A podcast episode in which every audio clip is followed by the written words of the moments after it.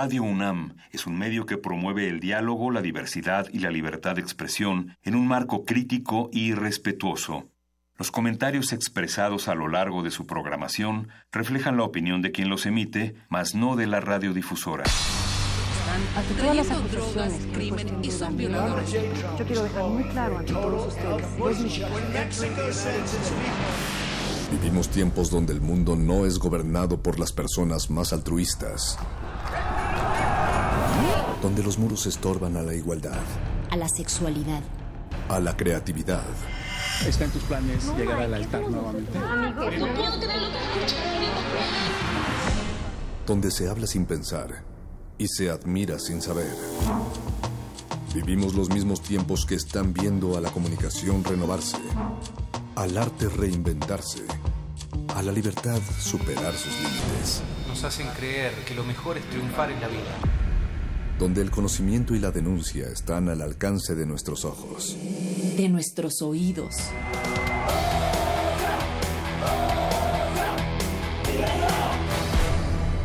Resistencia modulada.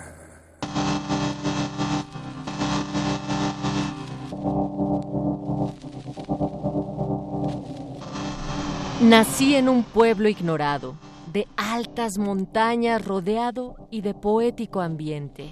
Pero ese tiempo pasó, y hoy les cuento a mis lectores que más tarde tuve yo sinceros admiradores. Y tanto sonó mi nombre que en la República entera no quedó un solo hombre que a verme a mi pueblo fuera. Unos por criticarme y otros iban a elogiarme de simpática manera. Con la fama que me dieron, candidato me hicieron, pero para presidente, y sin tener contrincante salí tan triunfante que no lo creí decente. Pero a lo hecho pecho, y entré con pie derecho a ser jefe de Estado. Y oh, qué grandes ovaciones de taimados, de sacones y tanto tipo arrastrado. Qué lindo ser presidente. Cómo se apiña la gente cuando uno suele pasar. Le tocan la granadera como a la misma bandera. Todos le hacen el saludo y una banda con escudo pude en el pecho ostentar. Lucí con decoraciones, espadines y espadones, carros tuve regalados de los últimos blindados y quetzales a millones. Parientes me aparecieron, no sé de dónde salieron, mas eran todos mestizos, enanos y cabezudos, unos sobrinos desnudos y hasta unos primos mellizos. Los ministros celebraban mis proyectos con canciones y si conmigo se hallaban solo eran genuflexiones. El Congreso en general estaba siempre a mis pies y si no recuerdo mal, se pasaban todo el mes discutiendo cosas vanas, tan peregrinas y necias, cual prohibirle a las iglesias que tocaran las campanas. Pero un día, de repente, me dieron cuartelazo y yo comentando el caso me quedé estúpidamente. Pero qué lindo, qué lindo ser presidente. Resistencia modulada.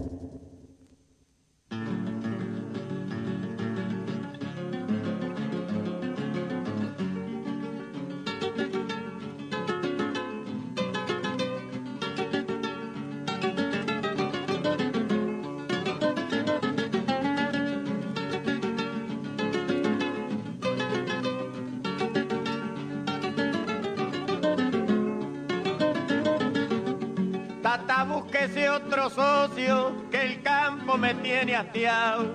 Yo no nací para el arao, sino para el lujo y el ocio. Plantar papa no es negocio, ni tarea muy sencilla. Uno compra la semilla, que da miedo lo que cuesta, y el año que no se apesta se la come la vaquilla. Los porotos de manteca este año no dan pa' un guiso, porque les cayó granizo y son pura chaucha hueca. Los moñatos con la seca se arrollan como en el juego, y si a la Virgen le ruego que no se sequen del todo, llueve mucho y de ese modo se pudren pasados de riego.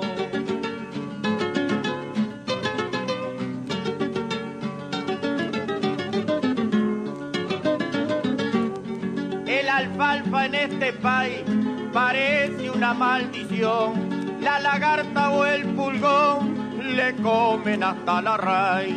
Y cuando uno planta maíz y no hace más que cuidarlo, va más tarde saborearlo, convertido en mazamorra, aparecen las cotorras y no le dejan ni el marlo. Si hace daño un hormiguero, hay que echarse de barriga y perseguir a la hormiga hasta dar con el ujero. Después darle un tarro entero del mejor insecticida, pero con esta medida, aunque le parezca raro, matarla sale más caro que perdonarle la vida.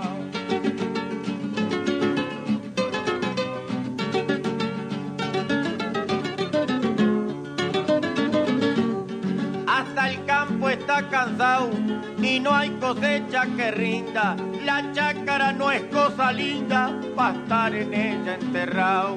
Yo quiero ser diputado en vez de un triste paisano, no hinchar como un enano, sino hacer cada vez menos, comprarme perfumes buenos y no andar gediendo aguano. Gastar plata trochimoche sin sentir la carestía y en vez de arar todo el día, garufiar toda la noche. No andar a pie, sino en coche, con distintivo en la chapa, tomar whisky en vez de grapa. Eso es todo lo que quiero. Y en vez de ser un papero, poder estar con la papa.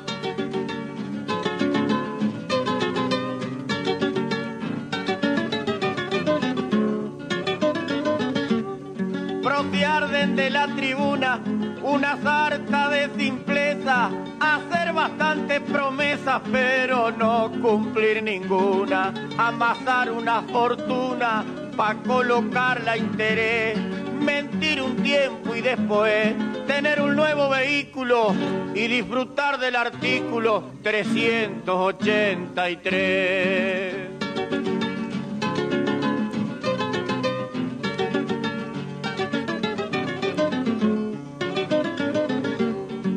Manejar pleitos y leyes, hacer algún acomodo y tener mucho de todo para vivir como los reyes. Hoy mismo vendo los bueyes, la pastera y el arao, porque soy un avivao que solo piensa en la plata. Es por eso mismo, tata, que quiero ser diputado.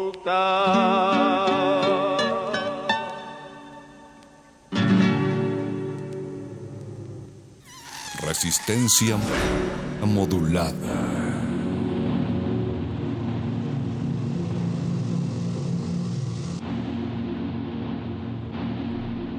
5 de junio y estamos en campaña aquí en Resistencia Modulada. Damas y caballeros, los combinamos a que voten por el Partido de la Resistencia y lo pueden hacer a través de nuestras redes sociales, Facebook Resistencia Modulada, Twitter arroba R Modulada. Nos están escuchando a través de las frecuencias de Radio UNAM 96.1 de FM y en radio.unam.mx. Y les estamos diciendo esto porque nosotros, a diferencia del resto, somos sinceros y no les vamos a fallar. Estas sonrisas son verídicas y honestas, Natalia Luna.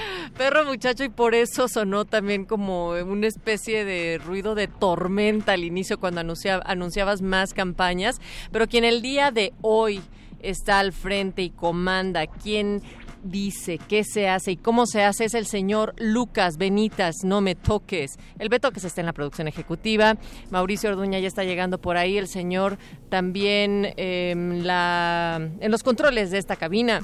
Agustín Mulia en los controles técnicos, Alba Martínez en la continuidad. Y es importante mencionar los nombres de nuestros asesores, porque una cosa es lo que ustedes escuchan en la bocina. No, bueno, pero, pero ellos son nuestros asesores, o sea, el señor Agustín Mulia es asesor, pero quien realmente nos dice qué y cómo es el Betoques. Exactamente porque una cosa es lo que ustedes escuchan en la bocina y otra cosa es el equipo que se encuentra detrás de ese pequeño pero certero discurso. Y justamente de eso se trata esta semana. Sabemos que estamos viviendo tiempos difíciles, son tiempos de mandar saludos a todos los candidatos presidenciales, pero detrás de todos esos pequeños discursos, de esos pequeños ademanes, detrás de esas sonrisas, a modo hay un equipo de trabajo inmenso que se quiebra la cabeza por llevar a cabo todo lo que ustedes ven o no.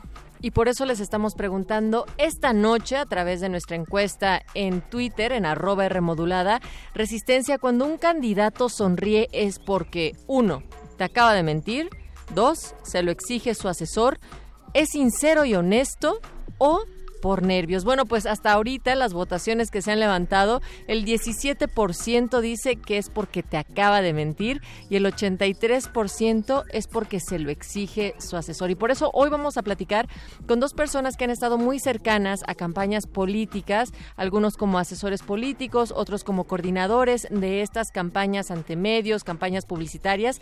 Y bueno, pues les esperamos a que se queden con nosotros de aquí hasta las 11 de la noche porque no solamente tendremos este tema, sino que también vendrá de retinas, perro muchacho. La cabina cinematográfica de resistencia modulada comandada por Rafael Paz en unos momentos más va a apoderarse de estos micrófonos para platicar con Alejandro Sujic sobre la película prometo no enamorarme. Eso dentro de unos momentos más. Y después vienen los ñoños del calabozo de los vírgenes. ¿Tú sabes cómo es la anatomía de un superpoder, perro? A ver si es cierto que eres ñoño. Eh, la verdad es que no lo había pensado. Sí sé acerca de superpoderes, pero lo anatómicamente correcto o no de un o sea, ¿cómo tendría que ser la anatomía de Spider-Man para que realmente pueda lanzar de ahí sus redes o cualquier otro personaje? Creo que se refieren a que muchos sabemos que, por ejemplo, Spider-Man tiene el poder de pegarse a las paredes y ya, pero como fiel seguidor del personaje, sé además que Spider-Man tiene 10 veces, tiene la fuerza proporcional de una araña, lo cual quiere decir que puede cargar por lo menos 20 veces su propio peso, entonces... Escuchen al perro muchacho también en el Calabozo de los Vírgenes más tarde,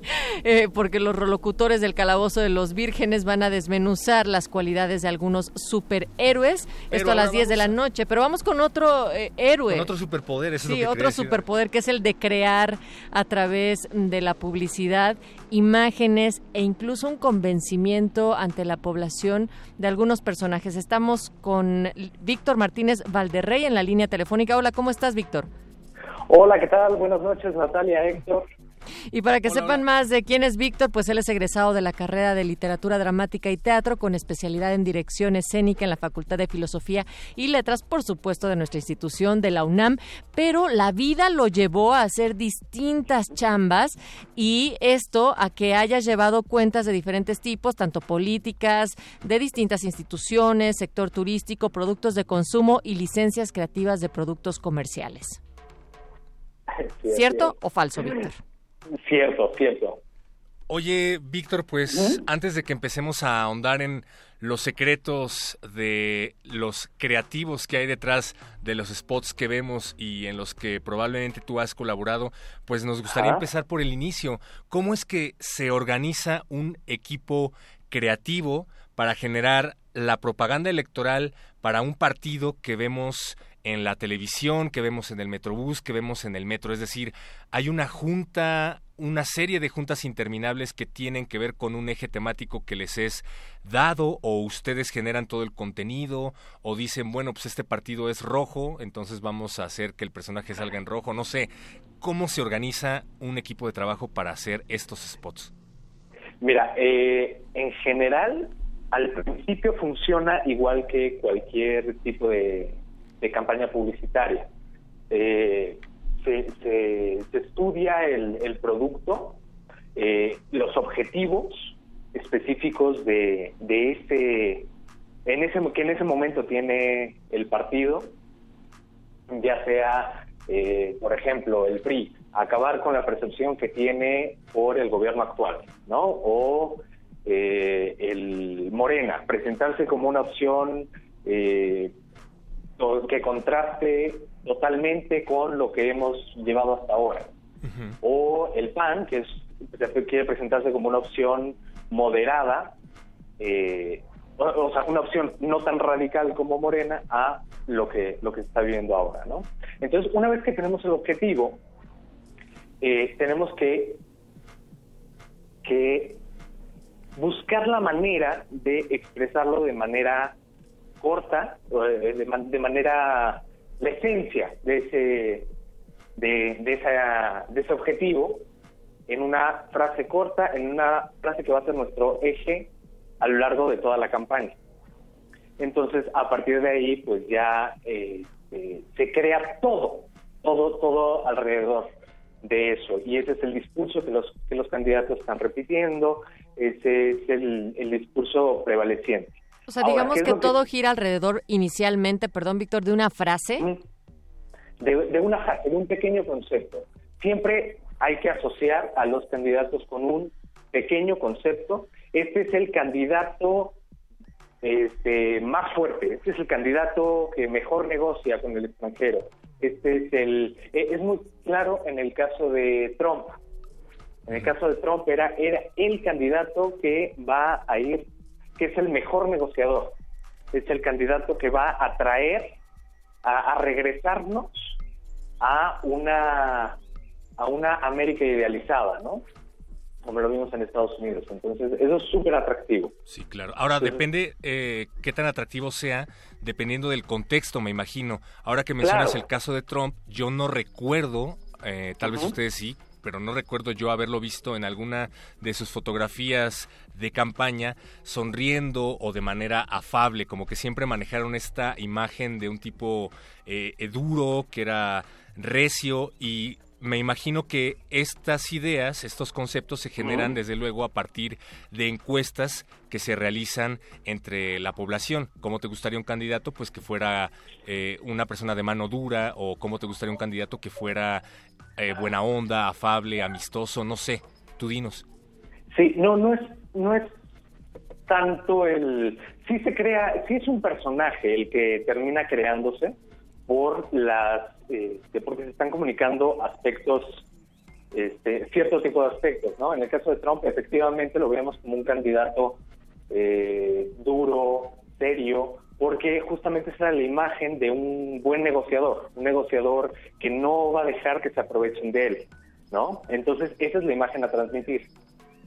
Ahora, ¿qué es esa es, digamos, eh, la primera parte y ese es el ideal de una campaña política, mantener un discurso que sea fácil de transmitir, que la gente este, pueda absorber y llevarlo hasta el final. Lo que pasa realmente dentro de las campañas es que son completamente reactivas.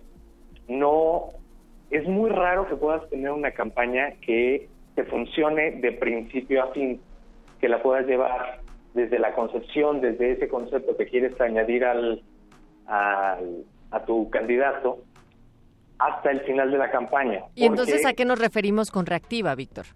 Reactiva, está continuamente cambiando.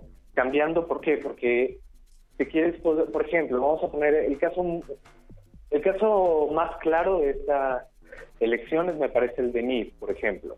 Empieza con un discurso de que él es un candidato ciudadano, ¿no? Y se presenta como tal, yo soy un candidato ciudadano. Sí, ni siquiera con el logo del PRI, ¿no? Ajá, pero al mismo tiempo no puede hablar mal de, digo, no es que tenga que hablar mal del gobierno actual, pero, pero sigue junto con pegado. Sí, o sea, no, se puede apoyar en eso para como ganar más votos si hay gente que está en, pues que no está coincidiendo con, con el gobierno en turno. Sí, sí, sí, no, pero además lo que voy es que está mandando un mensaje cruzado. O sea, por un lado es muy clara la intención de querer separarse de, del PRI por, bueno, por la imagen que tiene actualmente y por el otro, pues no hay forma de separarse si estás, este, si eres el candidato del PRI, ¿no? Imposible. O lo que, o también lo que está, lo que pasó con Anaya, que al principio quiso presentarse como un candidato a esta opción mucho más moderada también con, con el con el discurso del miedo que se manejó hace unos años de, que Andrés Manuel llegara a la presidencia. Y ahora ha rebajado muchas muchas cuestiones, ha, adquirido otras más populistas, este, una me refiero a propuestas y, y, ya vemos a intenta ser cercano a la gente, intenta el mismo Anaya ser un poco más populista, cosa que no puede por más que lo intente, es muy divertido verlo. este, sí, no, es que parece psicópata cuando le sonríe a la gente. Em, pero bueno, eso es, este, también lo podemos ver con Andrés Manuel. En el caso de Andrés Manuel, pues lleva construyendo el mismo discurso durante pues ya dos elecciones, tres elecciones. Ahora, en mi opinión, no creo que el discurso sea lo que esté, o sea, no está, no está funcionando el discurso, sino el hartazgo de, del gobierno actual. Víctor Martínez ajá, Valderrey, ¿qué tiene que tener una buena campaña política? ¿Tiene que tener imagen, ir directamente hacia las emociones? ¿Qué elementos la componen? ¿O depende del contexto? Mm, depende del contexto, pero básicamente una, una buena campaña es una campaña que es fácil de entender y que comunica tres cosas el nombre del candidato, el partido al, que representa y ese valor positivo que se le está añadiendo al candidato. ¿Esto por qué? Porque yo entiendo que muchas veces se vuelve frustrante para, para quienes ven anuncios políticos que dicen, pues es que no me está diciendo mucho más, me está diciendo que el, candidato es, este, es el candidato de la educación y no me está dando propuestas, no me está dando eh, objetivos, acciones. Y es que, por desgracia, vivimos en, en un país nada tonto, pero altamente ignorante, donde la gente no conoce ni siquiera los nombres de los candidatos que van a presidencia, en muchos casos.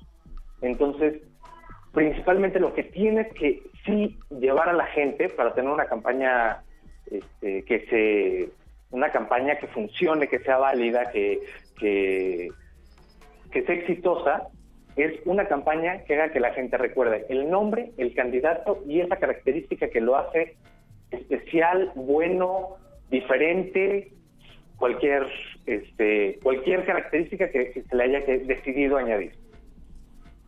Ahora, ya nos hablabas un poco sobre la forma en la que se genera el eje rector de la campaña, sobre el dinero y las ejecuciones eh, por así llamarlas. Llega un momento en el que, al menos yo, he pensado en que hay campañas que pueden tener una idea, un eje rector bueno, pero que a veces están mal ejecutadas en cómo le tomaron la fotografía a no sé qué candidato o a... Eh, no sé, hay en específico un ejemplo del Partido Verde en donde habla acerca de no tener que pagar cuotas en las escuelas y la foto te transmite algo completamente diferente a lo que voy. Parece que en las ejecuciones se hacen muchas veces al vapor porque hay alguien por ahí que se queda con buena parte del presupuesto, porque parecen campañas hechas con muy bajo presupuesto. ¿Qué pasa por ahí? Mira, es, es todo un caso. Dinero hay para las campañas, eso no, no, o sea, al menos en mi experiencia no se ha visto como, como un problema lo que nunca hay es tiempo.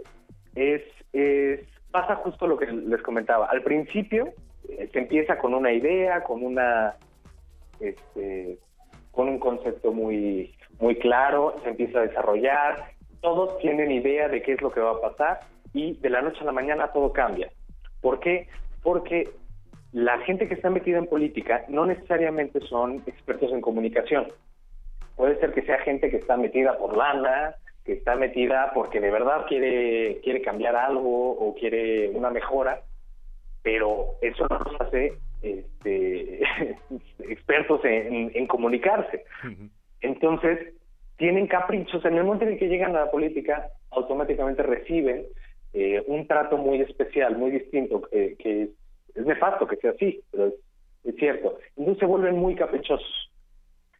Y los tiempos cambian cosas, mueven cosas, entonces de una campaña sólida donde ya todo estaba estructurado, decidido, aprobado, eh, de repente todo se va abajo y hay que cambiar todo porque una persona que está que es un asesor de quién sabe dónde dijo que no le gustaba la foto.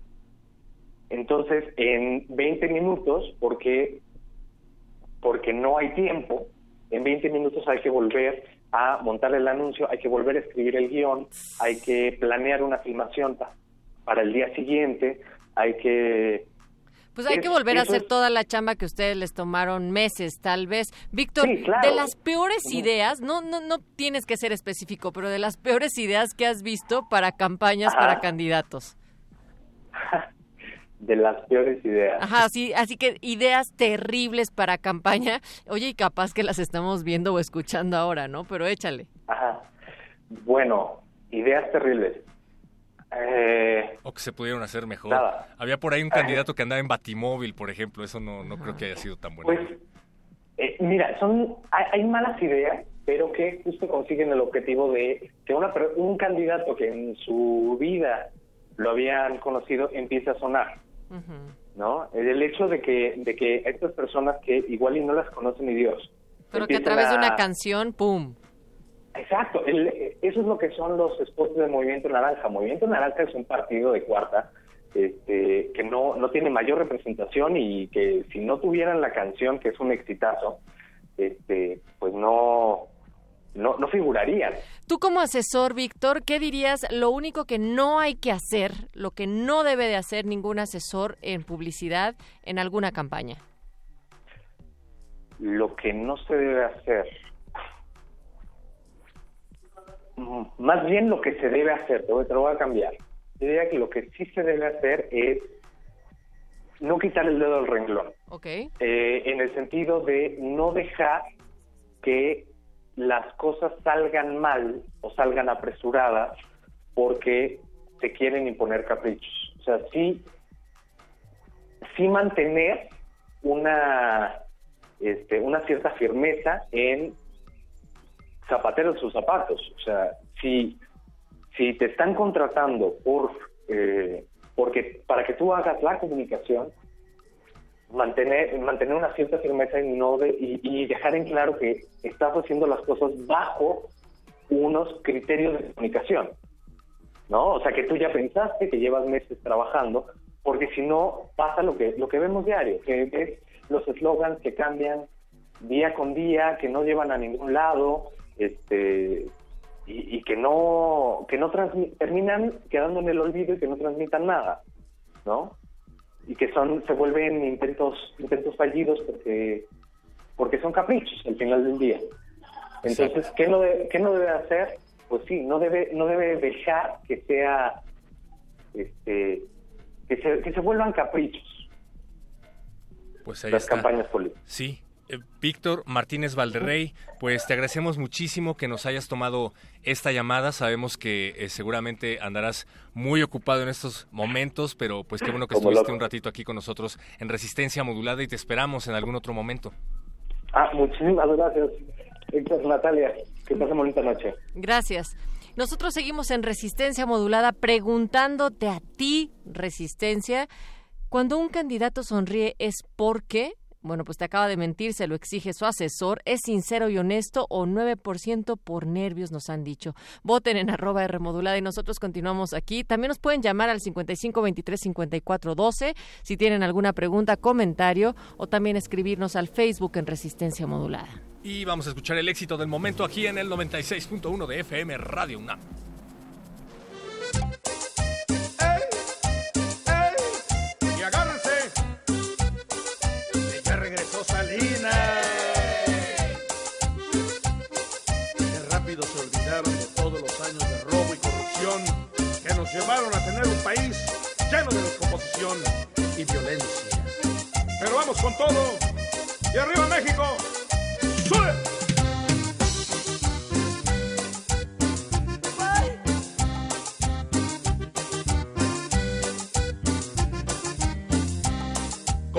posible, señor, estando muertos de hambre pudieron votar por esas pinches ratas finas que toda la vida nos quieren chingar?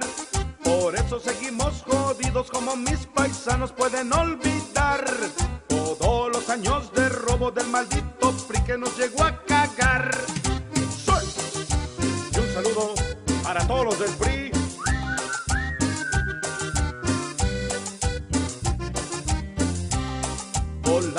De masoquistas que a pesar de todo pudieron votar después que les dijeron prole bola de pendejos y no sé qué más bendiga a mi pueblo que por ignorancia llegó a sufragar. Como los pinches borregos solo por la imagen y por nada más. Y esto va dedicado para todos los medios que se vendieron y Televisa que chingue a su madre. A las 10 de la mañana llega el hijo puta sin saludar. Diciendo ya llegó el más guapo, no se me emocionen, vayan a votar. A las 10 de la mañana llega el hijo puta sin saludar. Diciendo ya llegó su papi, con mi carita los voy a ayudar. Qué carro bonito, Tiene el qué casa bonita, tiene el qué mujer bonita, tiene el hijo puta, qué ropa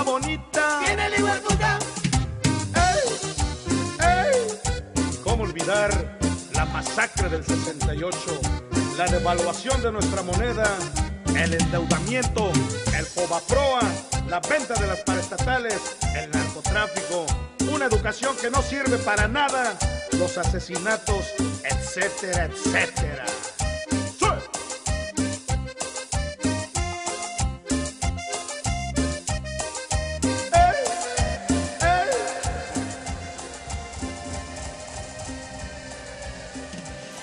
Resistencia modulada.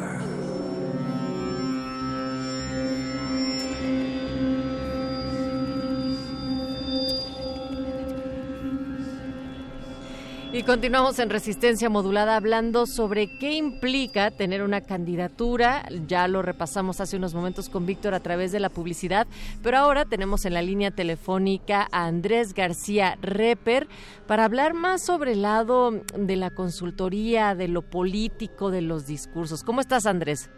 Hola, muy bien, muy bien Natalia, ¿y tú?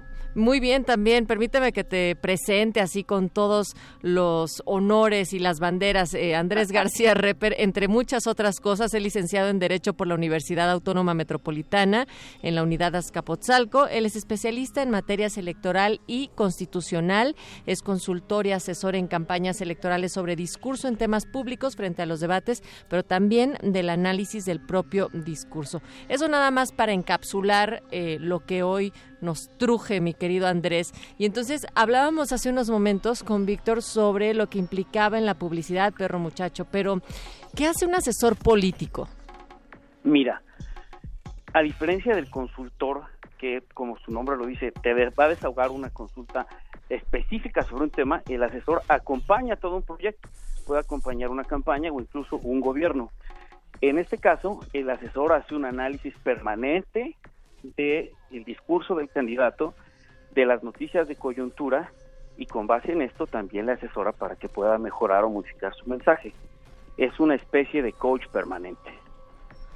¿Cómo en materia de mensaje político, porque bueno, hay asesores también en materia de estructura política, de movi- movilización política, etcétera. ¿Cómo se llega a ser asesor político? Porque hasta donde yo me quedé no había una materia en particular que te enseñara cómo asesorar una campaña, cómo asesorar un candidato. Es decir, eh, tú en tu caso eres licenciado en Derecho, como ya decía Natalia, pero ¿cómo te empiezas a mover dentro del partido, dentro de la política, para convertirte en asesor? Muy buena pregunta. Mira, efectivamente no hay ni una carrera ni una especialización, es algo que se va eh, acumulando en conocimientos y en experiencia a través de la práctica profesional. Lo más común es que los asesores en mensaje político o asesores en general de candidatos comiencen a ser parte de la asesoría en los órganos legislativos. Esto es, ayudas a un diputado a elaborar sus discursos, sus posicionamientos, eh, puedes incluso elaborar iniciativas de ley, también en el caso de los senadores, o trabajar, como en el caso de un servidor, haber iniciado la carrera eh, electoral en los órganos electorales. Empiezas a trabajar y ves cómo eh, son las sesiones, qué es lo que ocupan los partidos políticos, cómo presentan sus posicionamientos y como tú formas parte de esa estructura, pues vas aprendiendo. Y después cuando ya te independizas, pues el conocimiento que traes acumulado es muy útil y puedes utilizarlo para, para ser un asesor, ¿no? Hace muchos, muchos años en mi época de bachillerato, había un cachorro? profesor de cachorro, adolescente, había un profesor, fíjate, no, no me había acordado, que justamente daba una materia de derecho y que siempre se jactaba de ser asesor político. Nunca nos quiso decir de quién ni de qué partido, pero nos decía algo así como, es que lo que ustedes no se dan cuenta, de lo que ustedes no se dan cuenta es de que los políticos en realidad no piensan, son tan ineptos que tienen que contratar gente inteligente para que les diga qué es exactamente lo que tienen que decir. Así es que cuando a un político les caiga gordo o no les gusta lo que dice, no le echen la, culpa a él, sino al asesor. ¿Qué tanto hay de cierto en lo que decía este profe?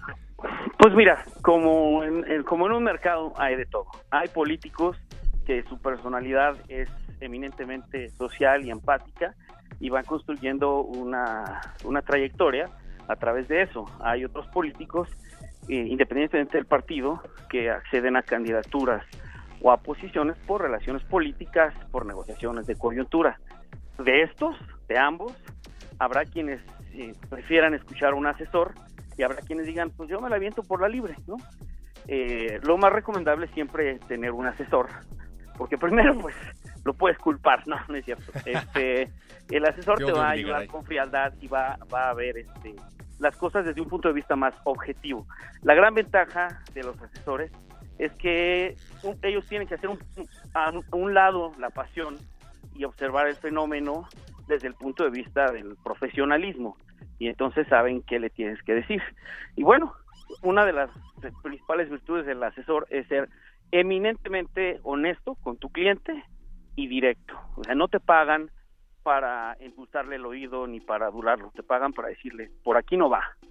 Entonces, cuando te encuentres a un este político que parece caballo desbocado o, chivo en cristalería este, o muy polémico, pues muy probablemente no le está poniendo atención a sus asesores o necesita nuevos asesores. ¿no?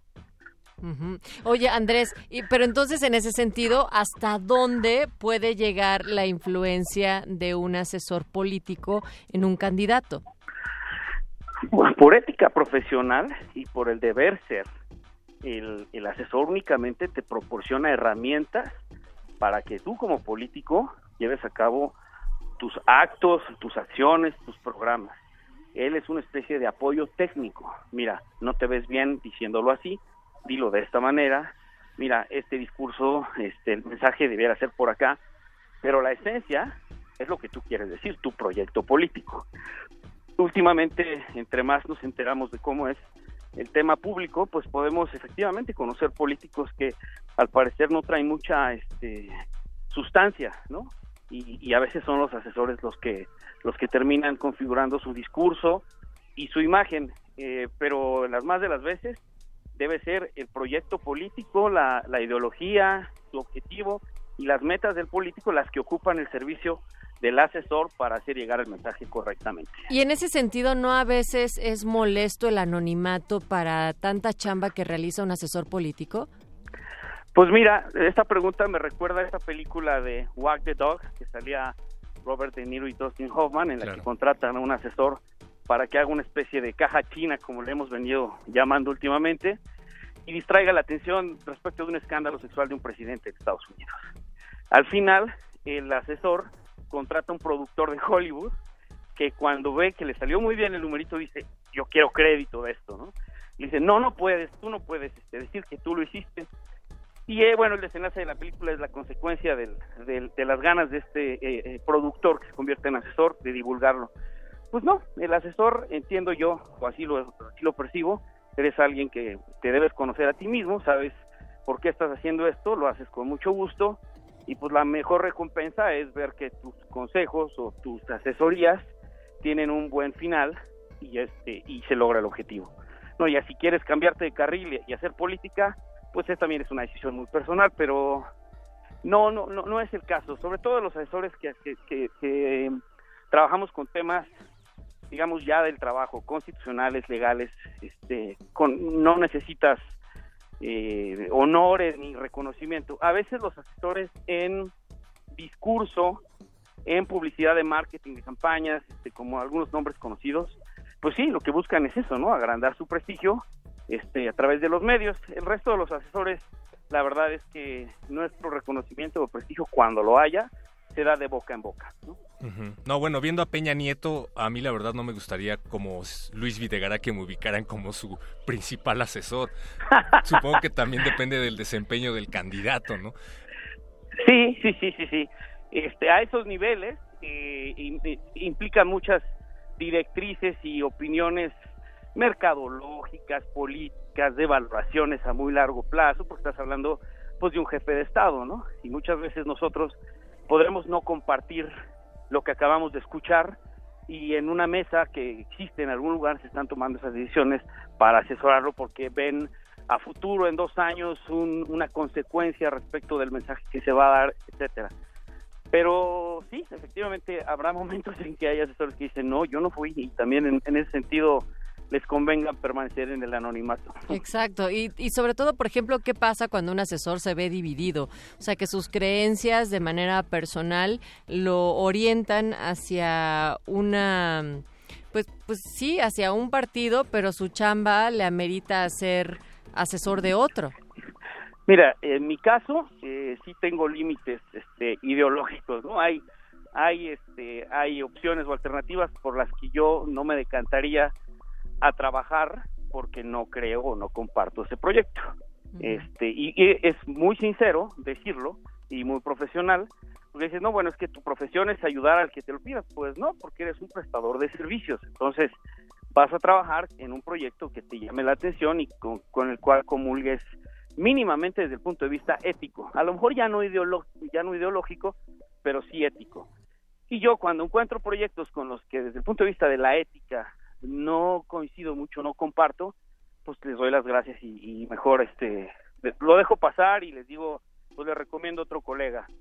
Este, y también puedes estar en un proyecto en el que comulgas eh, o con quien estás de acuerdo mínimamente en, en, en, desde el punto de vista ideológico y de pronto en una coyuntura pues puede suceder que se estén tomando decisiones con las que tú no estás de acuerdo. Claro. Lo debes decir, debes decir, este en esto yo no quiero participar, eh, no estoy de acuerdo y las más de las veces se te respeta eso porque si tú te comportas de manera profesional y eficiente, ellos entienden que lo estás diciendo porque tienes unas razones poderosas, ¿no? No es por eh, fanatismos, filias o fobias, dices esto no está bien, esto no está correcto y siempre tu cliente te debe agradecer que como asesor le digas por aquí no va, y no es no no tienes por qué temer a ser enfático tienes que decirle esto es una mala decisión esto no debe hacerse porque casi nadie le habla a los políticos con verdad. A, a, al inicio decíamos que justo están rodeados de muchísima gente que está queriendo un hueso y entonces pues como comúnmente se les llama lambiscones lamebotas claro aduladores, por, por, por, por, decirlo de una manera más. De una manera más, más bonita, menos arrabalera, como la que dije yo, Andrés. Oye, para finalizar, ¿cómo le va a los asesores? O sea, ¿ganan buen chelín o no? Pues mira, depende del proyecto, depende del candidato y de la campaña y del trabajo, ¿no? Pero en promedio es, les va bien. Sí, en promedio puedes, puedes vivir bien y además procuras que después de ser asesor para el discurso en materia electoral, este, quieran seguir contando con tus servicios si es que llegan al poder o al gobierno, porque si no, solamente vas a poder vivir cada tres años en los procesos electorales. Guarda despensa. Exactamente, sí te da para, para, para, vivir bien. Oye, Andrés García Reper, muchísimas gracias por esta conversación con la Resistencia. Eh, te invitamos a que nuevamente hablemos sobre estos y otros temas. Y a que nos asesores. Y a que nos asesores, porque estamos nosotros también por lanzar otro tipo de campañas. Bueno, yo a ustedes los asesoro gratis. No ah, bien. Qué bueno, porque no tenemos dinero para empezar. Muchísimas gracias. Andrés Nada. García Reper, eh, abogado, por la Universidad Autónoma Metropolitana, consultor y asesor en campañas electorales sobre discursos en temas públicos frente a los debates. Muchas gracias. Gracias. Pues nosotros a, continuamos a en la Resistance. Perro muchacho, hoy es noche de estreno. Recuerden que el mes anterior teníamos eh, con periodistas de a pie nuestra producción especial que versaba sobre las elecciones, pero no solamente sobre estas grandes a nivel federal de los presidenciables, sino que también se van a estar llevando a cabo de manera simultánea muchas a nivel local y entonces se está dando un seguimiento muy puntual en este sentido a través de periodistas de a pie y que nosotros a través de los reportajes que se pueden encontrar en pie de página, hemos realizado también de manera sonora. Entonces, hoy, hoy toca estreno de esa continuación de elecciones. Continúen aquí en Resistencia. Periodistas de a pie y resistencia modulada presentan, presentan. Elecciones 2018. Territorio libre de campañas.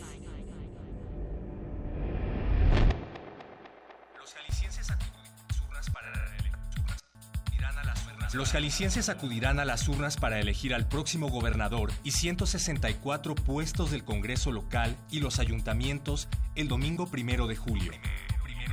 Mientras cientos de candidatos se sumergen en la carrera electoral con promesas, vitoreo y despilfarro de recursos, más de 35 comunidades wixárikas en la región norte del estado declararon veto electoral dentro de sus territorios. Y despilfarro de recursos dentro de, sus territorios.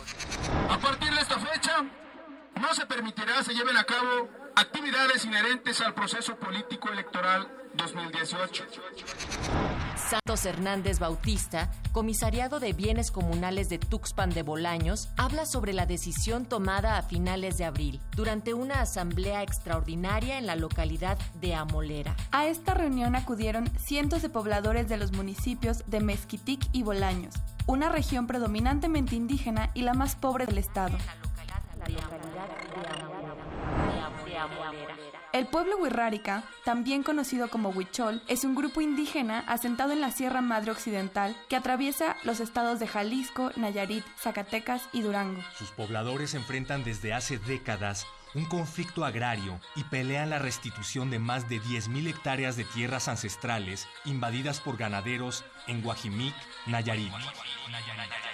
El veto electoral es una protesta al gobierno federal y estatal por la falta de respuesta para poner fin al conflicto, aun cuando las comunidades ya han ganado juicios en tribunales agrarios sobre el caso.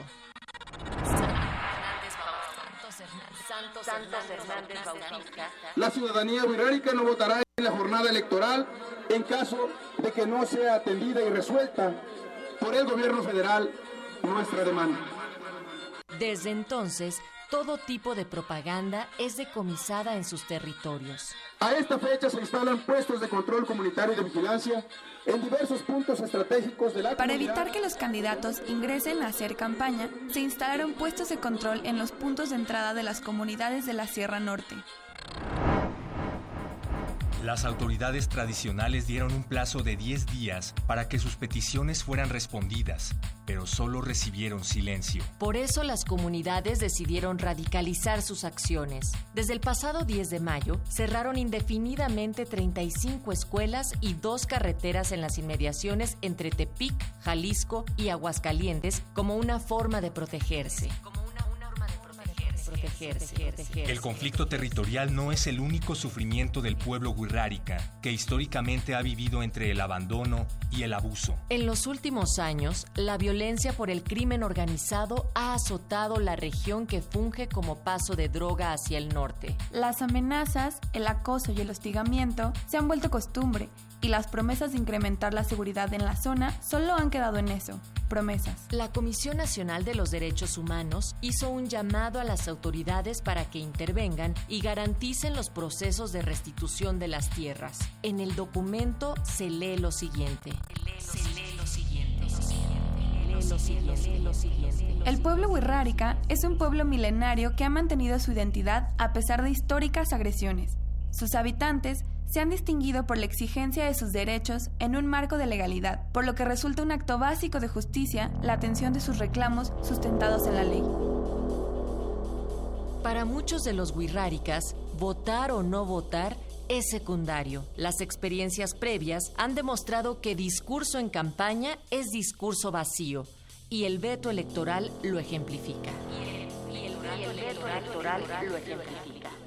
Entre los reclamos de las comunidades están las dirigidas a Jorge Aristóteles Sandoval, gobernador actual, a quien además acusan de no haber cumplido los compromisos de campaña que hizo con la comunidad el 27 de junio de 2012. Visita el sitio de Elecciones 2018 en piedepágina.mx y consulta más noticias sobre procesos en los estados, conoce los perfiles de los gobernantes e información de quienes vigilan las elecciones, además de reportajes sobre los votantes. Espera la siguiente entrega en Resistencia Modulada.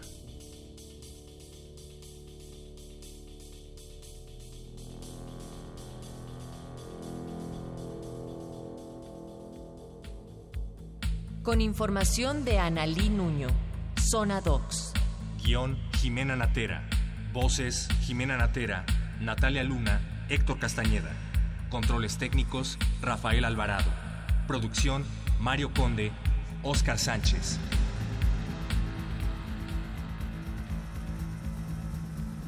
Resistencia modulada.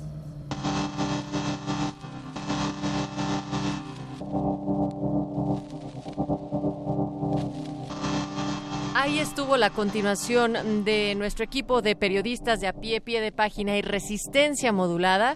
Recuerden que pueden escuchar la repetición de esta cápsula el jueves, también acá en este espacio, y así iremos liberando otras coberturas especiales que se han vuelto radiofónicas. Pero muchacho, a propósito de la encuesta que lanzamos en Twitter, Mar Heaven nos dice que a mí se me hace que una sonrisa de un candidato candidato significa que es marica, porque Así. puso un meme de Nelson Mons diciendo justamente esa frase. A mí se me hace que eres marica. Em, te salió bien la voz. Nos dice también Pablo Oja- ojalá, Extinto. ojalá haya candidatos que sean maricas y que se dejen de mojigaterías a la hora de que les preguntan si están a favor del aborto o si están a favor de los derechos LGBTTI y, y que de veras salgan del closet, porque seguramente muchos, muchos están allá adentro. Ándele. Y Pablo Extinto nos dice, ya, llegué a casa y podré escuchar a Resistencia Modulada haciendo, eh, hablando sobre elecciones, Eso. candidatos, sonrisas y mentiras. Muchas gracias. Qué divertido es hablar de elecciones. ¿eh? También nos dice por acá Pablo Extinto, ¿cómo es ser asesor político? Pregunta compleja y pues pone al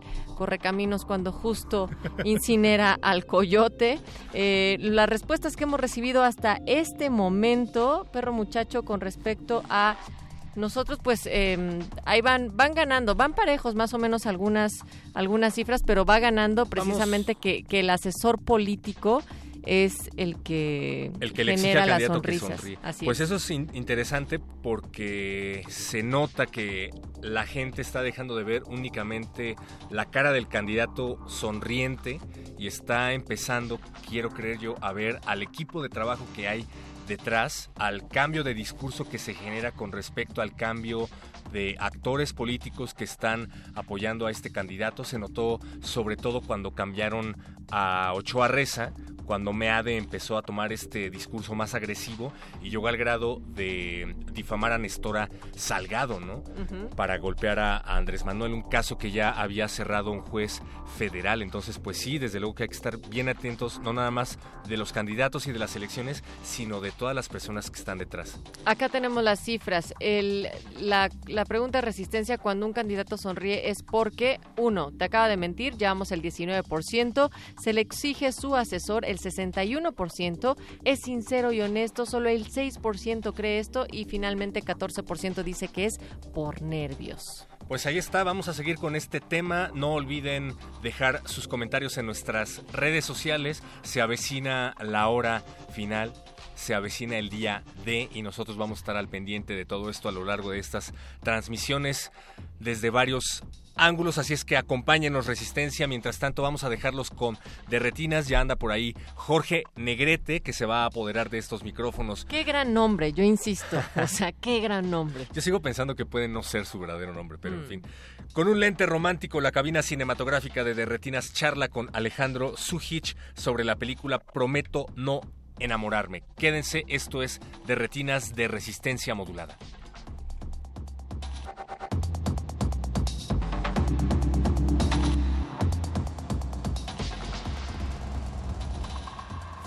Resistencia modulada.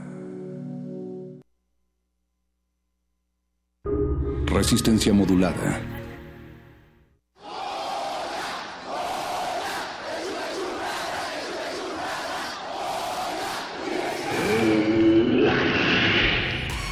¿Te identificaste? Identifícate con Fundación UNAM y ayuda a becar a miles de alumnos universitarios.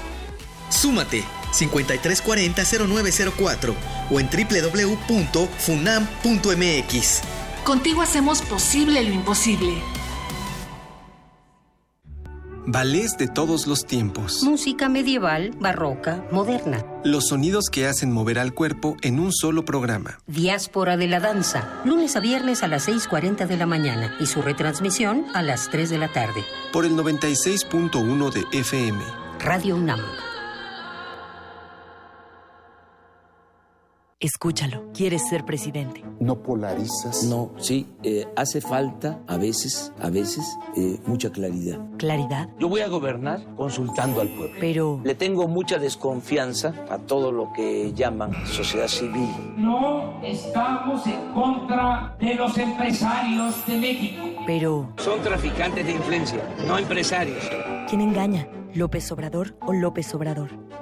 Vota por los candidatos a diputados y senadores del PAN. Habla Andrés Manuel López Obrador. Voy a gobernar con el ejemplo y con austeridad. Voy a obtener la mitad del sueldo de lo que recibe actualmente el presidente de la República. Voy a seguir viviendo en mi domicilio. No voy a vivir en Los Pinos. Los Pinos se van a convertir en un espacio abierto en el bosque de Chapultepec para las artes y la cultura. No voy a utilizar los servicios del Estado Mayor Presidencial. No voy a andar rodeado de guardaespaldas. El que lucha por la justicia no tiene nada que temer. Andrés Manuel, presidente. Te hicimos cinco propuestas. Bancos de alimentos para que no se desperdicie comida. Transformar la basura en electricidad. Primer empleo a jóvenes sin experiencia. Permiso laboral con goce de sueldo para reuniones escolares. Y pena de muerte a secuestradores y asesinos. Somos candidatos del verde. Estas propuestas resuelven problemas reales. Tú puedes ayudar a que se hagan realidad. Queremos seguir cumpliéndote. Vota por los candidatos locales del Partido Verde. Vota verde. Candidatos locales, Partido Verde, Ciudad de México. El Museo Universitario del Chopo te invita a la exposición fotográfica Líneas y Piedras de Pablo López Luz. Series de fotografías tomadas en México y en regiones andinas de Perú y Bolivia que aluden arquitectónicamente a culturas antiguas. Un recorrido que presenta vestigios del patrimonio arquitectónico mesoamericano que ha resistido el embate de la globalización. Exposición abierta hasta el 5 de agosto en el Museo Universitario del Chopo. Doctor Enrique González Martínez, número 10, Santa María la Ribera. Más información en www.chopo.unam.mx. Muestras imperdibles en el Museo Universitario del Chopo.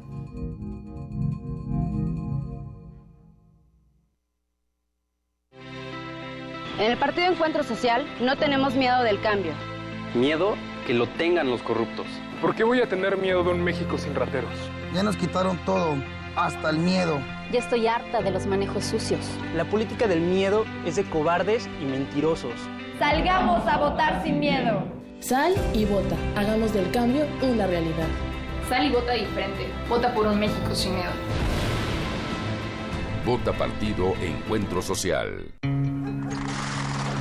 Va. ¿Recuperaste tu INE? ¿Para qué? No iré a votar. Un voto más, un voto menos. No es un solo voto, es tu decisión. Mira a tu alrededor, pa. Mejor mira en ti. Es tu derecho. No solo por tu país. Te fortalece a ti. Tú eliges lo que quieres para México. De verdad, mijo, vota libre. No dejes que nadie decida por ti. INE. En este periodo electoral, la Fiscalía General de Justicia del Estado de México, a través de la Fiscalía Especializada en Materia de Delitos Electorales, te brinda atención en caso de ser testigo o víctima de un delito electoral. Ofrecerte dinero a cambio de tu voto, recoger tu credencial para votar, condicionar tu voto mediante cualquier presión o amenaza, son solo algunos de ellos. Infórmate. Cualquier anomalía, repórtala al 01800 7028 770 en nuestras redes sociales o en la aplicación móvil FGJ Domex, disponible de manera gratuita. Universidad Nacional Autónoma de México. La Universidad de la Nación.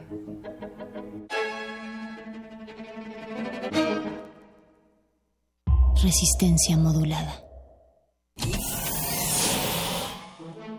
Toma un lugar.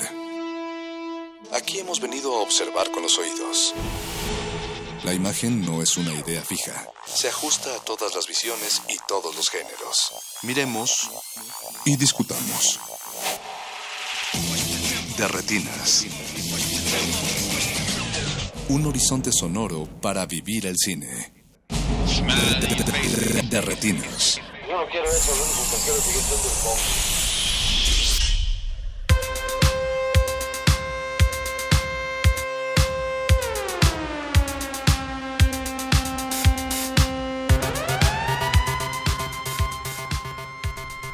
¿Qué tal? Buenas noches, bienvenidos a su cabina cinematográfica. Estamos ya en De Retinas. No, no les habla Rafa Paz. Él se nos va a incorporar en algunos momentos. Les habla Jorge Negrete. Vamos a estar platicando, como siempre, de mucho cine. Y como cada semana me acompaña aquí Alberto Acuña Navarijo. Alberto, buenas noches. ¿Cómo estás, Jorge? Bien, bien. Aquí, este, pues viendo más o menos qué vamos a tener en el programa el día de hoy. Y echando chisme de, del Ariel. Que ya, hoy está ahorita la, la, ceremonia, todo lo que da. Creo que ya entregaron un par de premios. Sí, este... inició bien, habrá que decir. Verónica Tucent por Oso Polar y Miguel Rodarte por Tiempo Compartido. Mejores, eh, mejor actriz y actor de, de, reparto respectivamente. Este, aunque pues habrá que, que, que, esperar. Creo que inició la ceremonia un poquito con, con falta de ritmo, eh, que es algo ya común en las ceremonias del Ariel. Este, pero bueno, ojalá eso se, se componga un poco, en el timing de un poco de los conductores que tampoco ha sido tan afortunado. Y después Héctor Bonilla leyendo muy mal el teleprompter, ¿qué pasó ahí? Híjole, es que mira, en cuanto a ceremonias de premios realmente tenemos como muy, muy poca experiencia en ese, en ese, en ese sentido. Pero pues hubieran aprendido, no sé, de los premios Ceres. o de los premios TV y novelas ya de perdida, ¿no? Por lo menos tienen mejor producción, eso sí, ¿eh? Ok, bueno pues hoy este vamos a estar platicando este, de dos películas mexicanas, dos propuestas eh, diferentes pero importantes y también vamos a estar hablando ahorita después del corte con nuestros amigos de la Filmoteca de la UNAM. Eh, vámonos con la primera canción de nuestro playlist del día de hoy. La, es, la canción es Estuvo Bien de Mex Risey. Arráncate Mauricio, vámonos. Et si tu ne réponds.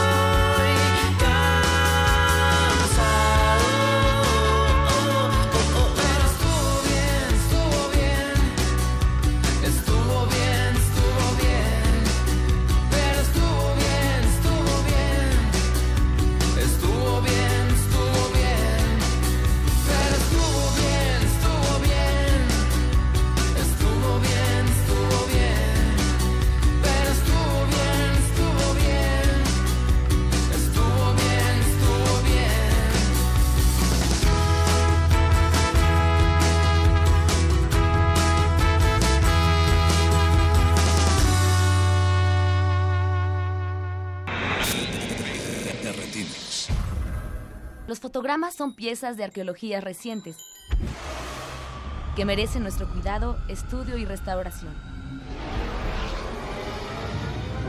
Filmoteca UNAM.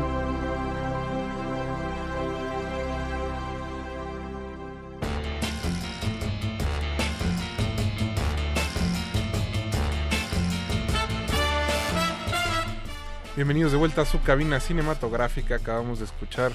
Estuvo bien este cover de la banda llamada Merrisei. O algo así se pronuncia. Supongo que sí. Más adelante. Hay que preguntarle a Camilo Lara. que los glaciares y Mauricio Orduña le mandan un saludo a Camilo Lara. Eh, pero bueno, antes de entrar eh, a la película principal, eh, vamos a hablar con nuestros amigos de la Filmoteca, la UNAMI. Para eso tenemos en el teléfono a Doris Morales, que es responsable del área de prensa y que nos va a hablar de una actividad muy especial para la Filmoteca. Doris, buenas noches. Hola, buenas noches, ¿cómo están? ¿Cómo estás, Doris? Pues cuéntanos. Bien, muchas gracias. ¿Qué nos prepara esta semana la Filmoteca de la UNAM?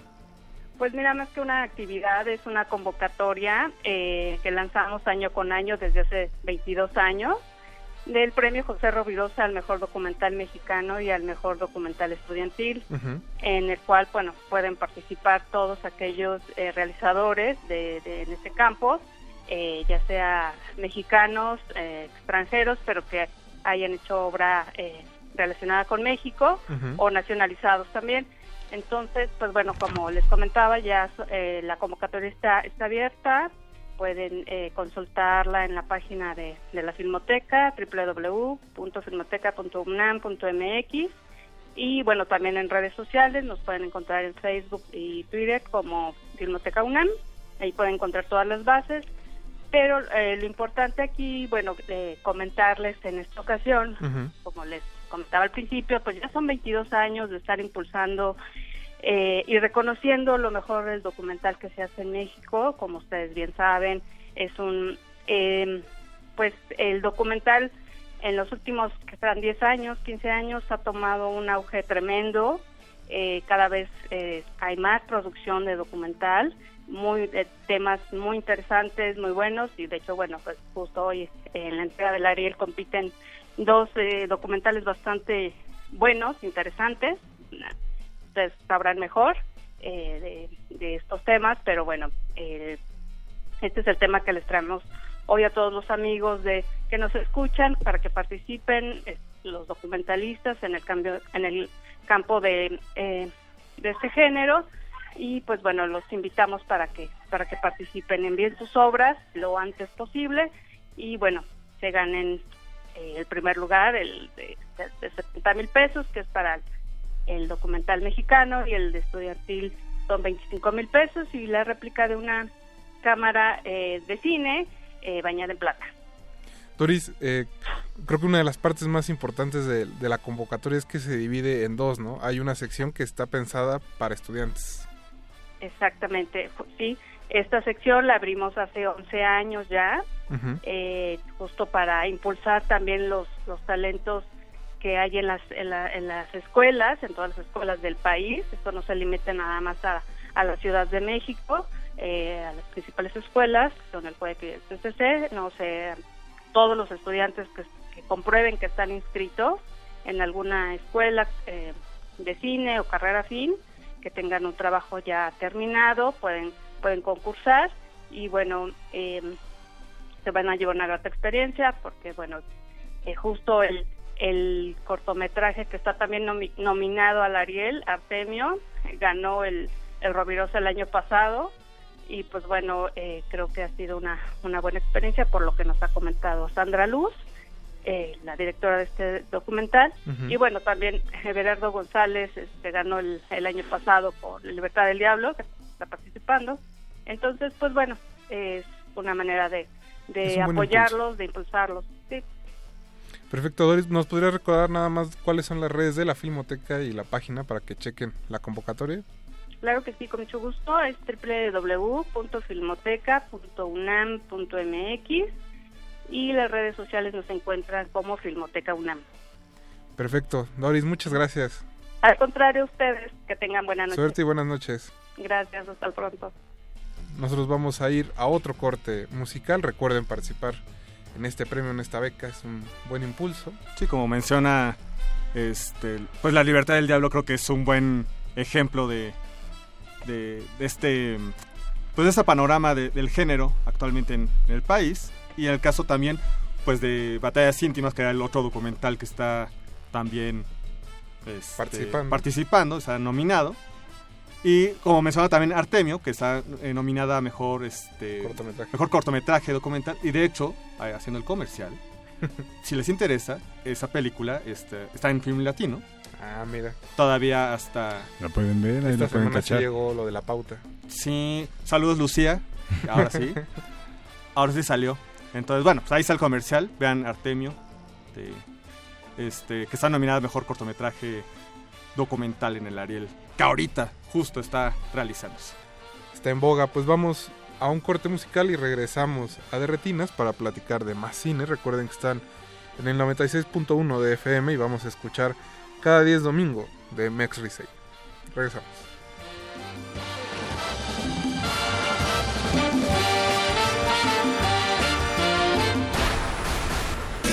Derretinas.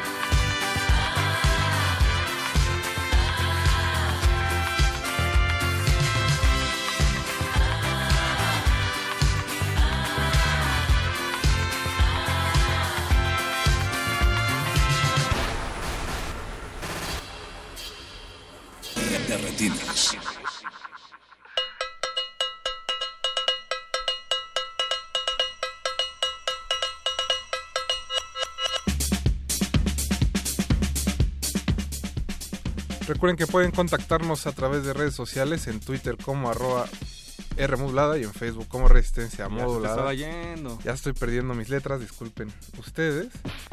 Y recuerden que estamos transmitiendo a través del 96.1 FM de Radio UNAM. Estamos hablando de cine y la siguiente llamada tiene que ver con una película mexicana de próximo estreno, Alberto. El próximo viernes estreno. Próximo viernes. Se llama Prometo no enamorarme y para eso tenemos, y para hablar de ella tenemos a su director en la línea, Alejandro Sujich. Alejandro, ¿cómo estás? Muy bien, muchas gracias. Buenas noches, gracias por contestarnos la llamada. No, para nada, gracias por, por el espacio. Y bueno, para aquellos que no hayan tenido oportunidad de ver el tráiler o la película, pues les podemos decir que Prometo no enamorarme es la historia de dos personas que se conocen en una fuente y a partir de ahí platican y caminan y parece o no parece que se enamoran. Puede ser. Pero promete no enamorarse. es lo que yo llamaría una película de gente que camina y platica. Así es. Pero bueno, Alejandro, cuéntanos un poco cómo fue que llegaste a la idea, al proyecto. Pues creo que nada, qué, qué buena canción este, habías puesto por ahí. Este, la estaba escuchando y, nada, soy muy fan de Mexi Rey. Tenemos tres canciones de él, de ellos en la, en, la película. Así es. Este llega conmigo, bueno, Gastón Pavlovich, que es el productor de la película. Quien no conoce Gastón es un productor mexicano que, bueno, su reciente película fue con Martin Scorsese.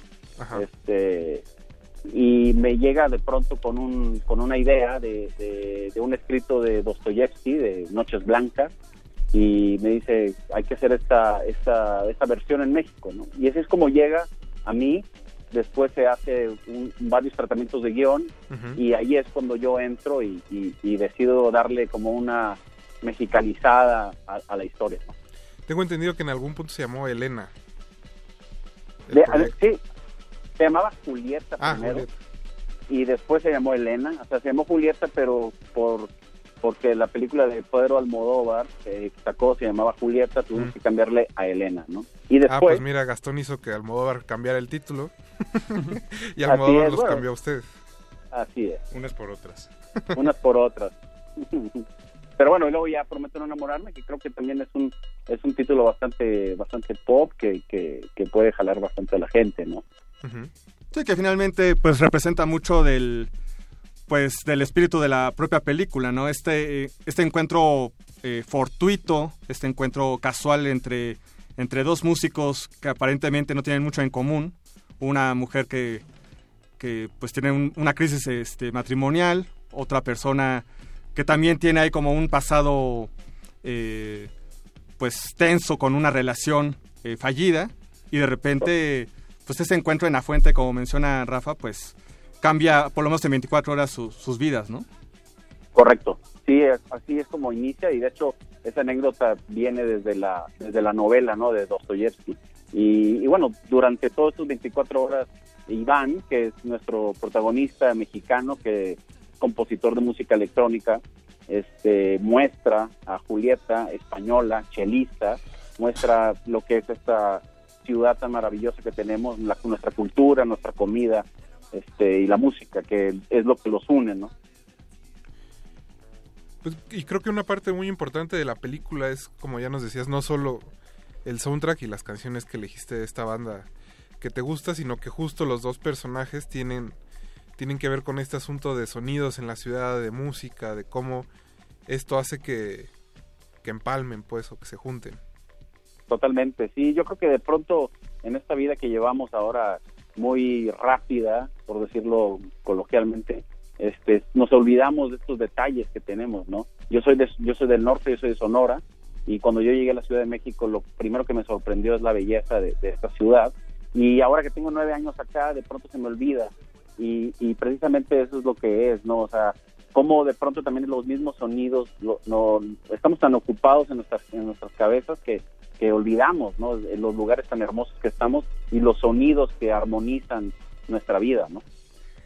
Este, Alejandro, ahorita que hablabas de la referencia a Dostoyevsky y las noches blancas, eh, creo que un referente que podría resultar como un poco más cercano a, las audiencias de hoy en día sería, y algo que me evocó mucho al ver la película fue la trilogía de Antes del Amanecer, Antes del Atardecer, Antes del Ocaso, la de Richard Linklater, porque justamente es como esta relación, este encuentro fortuito entre dos personas que en poco tiempo desarrollan como un vínculo afectivo emocional como bastante profundo. Y creo que algo que resulta como esencial para que ese tipo de dinámica funcione, pues es el trabajo con, con tus actores. Y creo que particularmente el trabajo de Alfonso Dosal es muy, muy efectivo en este sentido. ¿Quieres platicarnos un poquito respecto a cómo fue este trabajo con tus dos actores principales? Sí, totalmente, estoy totalmente de acuerdo contigo. Eh, hice casting, eh, los, el casting lo hice por medio de parejas, no, no veía ninguna persona individualmente, sino por parejas. Vi alrededor de 40, 50 parejas.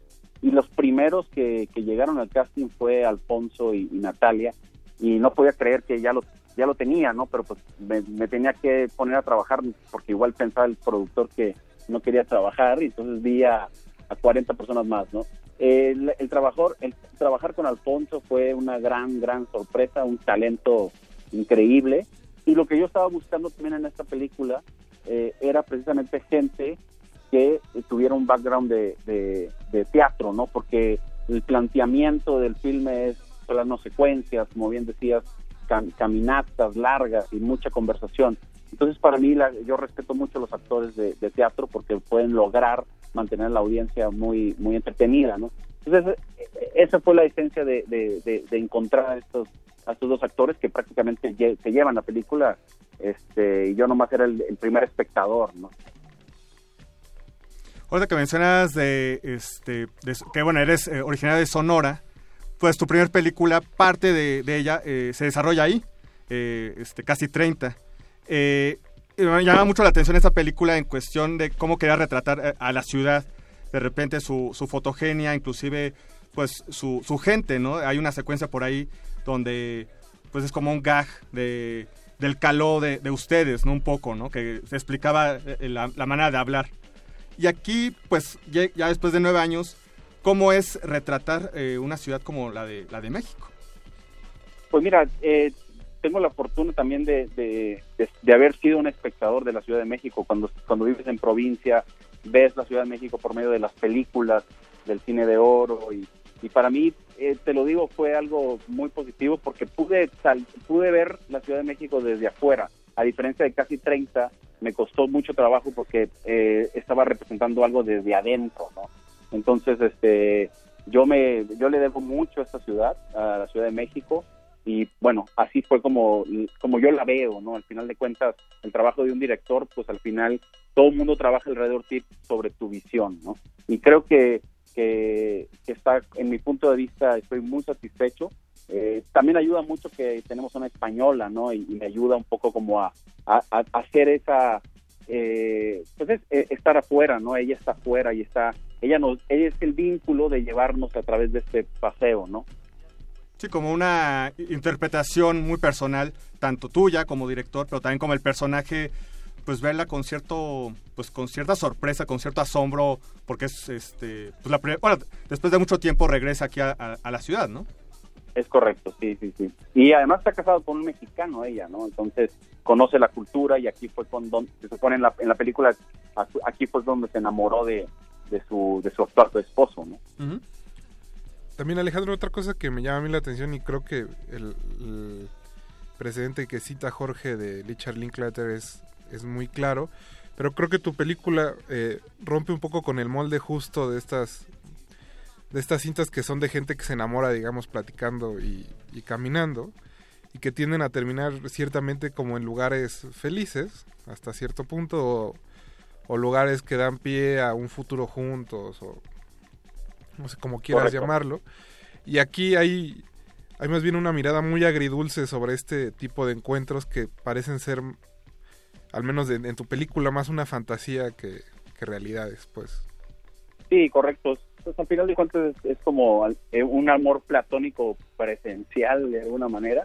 Este, y bueno, sucede, ¿no? Sucede todo el tiempo, ¿no? Sucede todo el tiempo. Yo creo que a ustedes también les ha sucedido en algún punto de su vida eh, de pronto enamorarse por un, por un momento, por un lapso pequeño de, de alguna persona que nunca la conocías y de pronto hay una empatía o hay una pasión que comparten, ¿no? Pues ahí está. Alejandro, mucho... ah, dinos, dinos. no, no, no, y, y, la referencia de, de, antes del amanecer y todo es, es bastante correcta. Este, estudié bastante a, a este director con estas películas porque lo que tienen estas películas es que sí cierto, hay mucha conversación, hay mucha caminata, pero logran tener al, al, al, público cautivo y al público entretenido, ¿no? Es una película al final entretenida, este, y, eso fue lo que más estudié y, sabía que estaba en los actores, ¿no? Y bueno, ya nada más como último, ya, ya mencionabas que estamos poniendo algo de la música del soundtrack. ¿Cómo fue que elegiste estas estos covers de Morrissey para pues para la película? Mira, eh, para mí Morrissey en particular es uno de mis artistas favoritos desde adolescente. Eh, creo que su letra eh, retrata muy bien como esas pasiones que tenemos a ciertas edades. Este, es agresiva de pronto, pero también es, es dulce y a veces agridulce. tenemos una, yo, bueno, le pedimos permiso a Morrissey, hicimos una, una carta que ahí la tengo enmarcada en mi oficina este, no lo puedo creer que, yo pude haber escrito esa carta, pero salió del corazón. Pero a la vez, a la vez quería tener bandas mexicanas, ¿no? Porque yo creo que al final de cuentas esta película se trata de México y, por eso decidí irme también con Mexi Ray, ¿no? Dejamos solo una canción de Morrissey y las demás, pues quería yo precisamente eh, lo que yo estaba haciendo, ¿no? De Noches Blancas, hacer un retrato a la mexicana, pues también darle oportunidad a esta, a esta banda indie que para mí lo que ha hecho es retrasar esta música, bueno, eh, eh, eh, componer esta música de Morrissey muy a la mexicana, ¿no? Entonces, quería yo apoyar también a, la música indie, ¿no? Perfecto, pues Alejandro, muchas gracias por habernos contestado la llamada, te dejamos seguir disfrutando de la entrega del Ariel y mucha suerte el viernes con el estreno. No, muchas gracias por, el tiempo y, apoyen esta película. El viernes este, salimos en 230 pantallas más o menos y y bueno, yo creo que es una película que, que, que, viene a dar un, una, algo nuevo a toda esta ola de cine comercial. ¿no? Perfecto, pues Alejandro, buenas noches. Buenas noches, gracias. Gracias. Alejandro Sujis de Prometo no enamorarme, que se estrena el próximo viernes, como bien nos decía. Vamos a escuchar otro, otro cover de estos de Morrissey, de Max y es The First of the Gang to Die.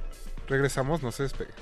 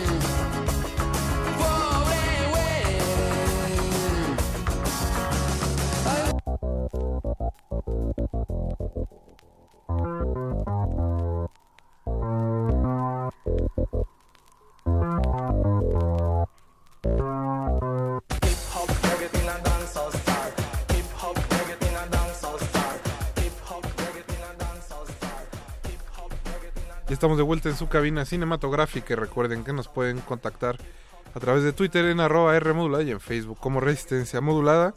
Hoy llegamos a una parte muy interesante del programa, Alberto, Jorge, porque vamos a hablar de una película que se llama Un Nuevo Camino y no precisamente vamos a charlar con su director, con un especialista sobre trastornos sensoriales y de neuropsicología que se llama Ana Olivieri, que nos dice, más bien nos va a platicar de cómo se aborda el autismo en esta película. Para que no se diga que nada más aquí echamos relajo. Este es un programa académico también, así que buena. que cura. Ana, ¿cómo estás? Buenas noches. Hola, muy buenas noches, ¿cómo están? Bien, bien. Este, bueno, Ana. Sí. Sí, ah, mira, este justamente algo que es creo que es muy importante para la audiencia es muchas veces se ha hablado de autismo, de trastornos del espectro autista y mucha gente tiene como ciertas preconcepciones o ciertas ideas eh, como sobre lo que es el autismo, eh, que, cómo identificarlo, cómo saber cuando una persona es autista o no. De repente hay como muchísima confusión respecto a los términos y a cómo saber diferenciar. ¿Nos puedes hablar un poquito como de los trastornos del espectro autista antes de entrar de lleno a lo que es cómo se representa en la película? Ay, claro que sí. Mira, eh, dentro de, las últimas modificaciones del diagnóstico, antes había diferentes eh, subclasificaciones dentro del autismo. Una de ellas era Asperger. Y en, las, en la último de, el último libro de diagnóstico ya encontramos que no, que todas las personas que presenten alguna dificultad en la comunicación social están dentro del espectro autista como todo en esta vida, pues hay la gripe y la neumonía, ¿no? Entonces podemos ver, la verdad, una gama muy amplia en cuanto a la severidad de este, de este trastorno. Digamos que lo más severo que podríamos observar en el trastorno autista es aquella persona que, bueno, no desarrolla lenguaje y que eh, no se relaciona para nada con el entorno. Hay un mito urbano muy grande que dicen que ni con su mamá. No, la verdad que con la mamá, no, en serio, sí la mamá sí es sí es figura importante dentro de, de, las personas con autismo y este y sí se relaciona con ellos. Bueno, hay Sí, dime. No, pero que sí, justamente con, con la mamá pues siempre hay un, un vínculo ahí eh, importante, independientemente de la condición este que padece. Exacto. Sí, sí, sí, sí, sí. Y bueno, la historia del autismo es inmensa, de las primeras veces que se, se clasificó, eh, bueno, las causas que decían es que era, y le pusieron el término la, la, la madre refrigerador, así se llamaba, y era, este, bueno, lo explicaban en base a que la mamá rechazó al bebé en algún momento del embarazo o cuando nació, cosa que me parece que pobre gente porque es injustísimo, ¿no? Porque pues bueno, ahí cae la carga. Bueno, hoy por hoy las investigaciones ya más recientes eh, indican en la causa del autismo están investigaciones genéticas bien importantes en donde, bueno, sí se puede, se, se empieza a ver y se empieza a descubrir la posibilidad de una cuestión genética en algún gen. Y la otra que, que también está muy, está siendo muy investigada y es muy interesante, es la edad del papá en el momento, eh, al momento de, de, de, la concepción. Como, bueno, es muy sabido que, por ejemplo, en el síndrome Down y en así, tiene la edad de la mamá era muy importante para que eh, se tuviera más o menos riesgo de tener un hijo con síndrome Down. Actualmente, lo que se sabe en investigaciones en el autismo es que eh, la edad del papá es una de las características que se empieza a ver como una constante dentro de, de pues bueno, de la aparición del trastorno, ¿no? ¿Cuáles son, hazte cuenta, de los principales signos que se pueden observar. Sí, los que los que las los que las personas pudieran este pudieran sí exactamente, lo como la Mira, las conductas. Uno, súper importante, que físicamente no hay ninguna diferencia con ninguna otra persona o niño. Físicamente no presenta ningún tipo de, de rasgos o fenotipos que, que puedan este, identificarlos. Dos, en el caso de que no hubiera lenguaje, eh, veríamos conductas de mucho grito, muchos niños eh, se, se pegan, se agreden físicamente, eh, eh, mucho mueven las manitas como si quisieran volar, que se llama leteo. El contacto visual es bastante intermitente. ¿Por qué? Porque el contacto visual es una conducta social.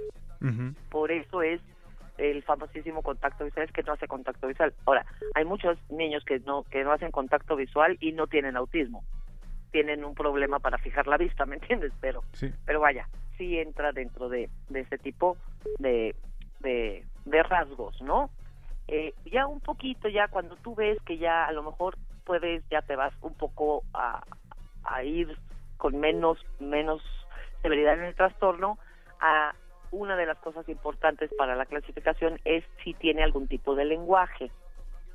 Eh, también observamos, según la severidad, que hay niños que tienen lenguaje, pero muy concretito, muy, muy como para necesidades muy básicas, por decirte algo. Exacto. Eh, eh, sí. Deja, espérame. Y ya después, cuando ya ves un lenguaje más funcional, entonces, este, ya nos vamos más a, lo que se puede más o menos observar en la película, que es una persona que tiene un trabajo o puede ir a una escuela. Aquí hay dos mitos muy importantes. Uno, las personas que antes se consideraban como Asperger o que tienen el y que ahora sabemos que es autismo leve, no son genios, porque luego hay muchísimo que si es Asperger, que si tiene grandes habilidades, que si puede ser genio, que cuenta cartas con solo verlas. Y cosas de ese tipo. Que fue justamente algo que se popularizó mucho después de la película Rainman, ¿no? Cuando los hermanos se encuentran, sí. Así es. Y este, bueno, no no es común, no es característico y la y la estadística podría igualarlos a, igualito que una población normalizada con personas que tengan alguna habilidad destacada, ¿no? Entonces, ese es, ese es uno de los grandes mitos de, del autismo funcional. Y, y este y otro eh, el nivel de inteligencia generalmente a mayor posibilidad y desarrollo del lenguaje se puede se puede ver y entonces sí son personas que pueden ir a una escuela regular, vamos a, decirlo así. eh, durante la niñez temprana eh, hay mucho problema, aunque el nivel de inteligencia sea correcto, en el autocontrol. Y eso es por las cuestiones sensoriales. Mira, la, eh, eh, la cuestión sensorial, la integración sensorial es la manera en que el cerebro recibe la información y, y se mide en base a algo que se llaman reactividades alta reactividad quiere decir que el estímulo es muy chiquitito, por ejemplo el sonido, y mi cerebro lo capta muy fuerte. Y baja reactividad, que tocan un claxon a tres metros de distancia de ti y te tardas cuatro segundos en voltear. Los niños, todas las personas que están dentro del espectro autista tienen problemas de, de integración sensorial. Sí. Y uno de los detonantes más importantes de ver una conducta disruptiva o fuera de lugar o poco adaptativa, como salir corriendo o en un centro comercial o empezar a gritar en un cine o demás, es debido exactamente a esta situación sensorial. El ruido les puede causar un, problema gravísimo, eh, les duele, vamos a decirlo así. eh, todo lo que se aguantan muchísimo dolor, por ejemplo, a nivel táctil, son personas mucho, muy especiales para la comida. Es, es, es un problema el repertorio de comida porque son comen muy pocas cosas por esta cuestión de la sensación en la boca de las texturas. y, y, y estos detonadores sensoriales causan lo que a toda la gente vemos, que, que, que pues lo ves y, y a veces te asusta, a veces te parece raro, a veces dices, híjole, qué mal educado está ese niño. Y, no, no, quizá. Sí, no, no tiene nada que ver con eso. Exactamente. Oye, y Ana, y perdón, aquí en la, este, ¿tú cómo ves que está siendo retratado justamente todo esto que estás comentando respecto al espectro autista dentro de la película Un Nuevo Camino? ¿Por qué considerarías que es un retrato, bueno, más bien considerarías que es un retrato adecuado, importante para este, los tiempos actuales? Fíjate que sí a nada más que vamos a ponerlo así. Eh, lo que dentro del espectro autista, la protagonista que se llama Wendy, este está, digamos, en un nivel de autismo mucho, muy funcional. ¿Ok? Sí. O sea, de verdad muy, muy funcional. Y, y lo que va a dar a poder ver toda la gente que vaya a ver al cine es, es muchas de las técnicas que se utilizan para que una persona muy funcional dentro del autismo eh, vaya, pueda ser independiente.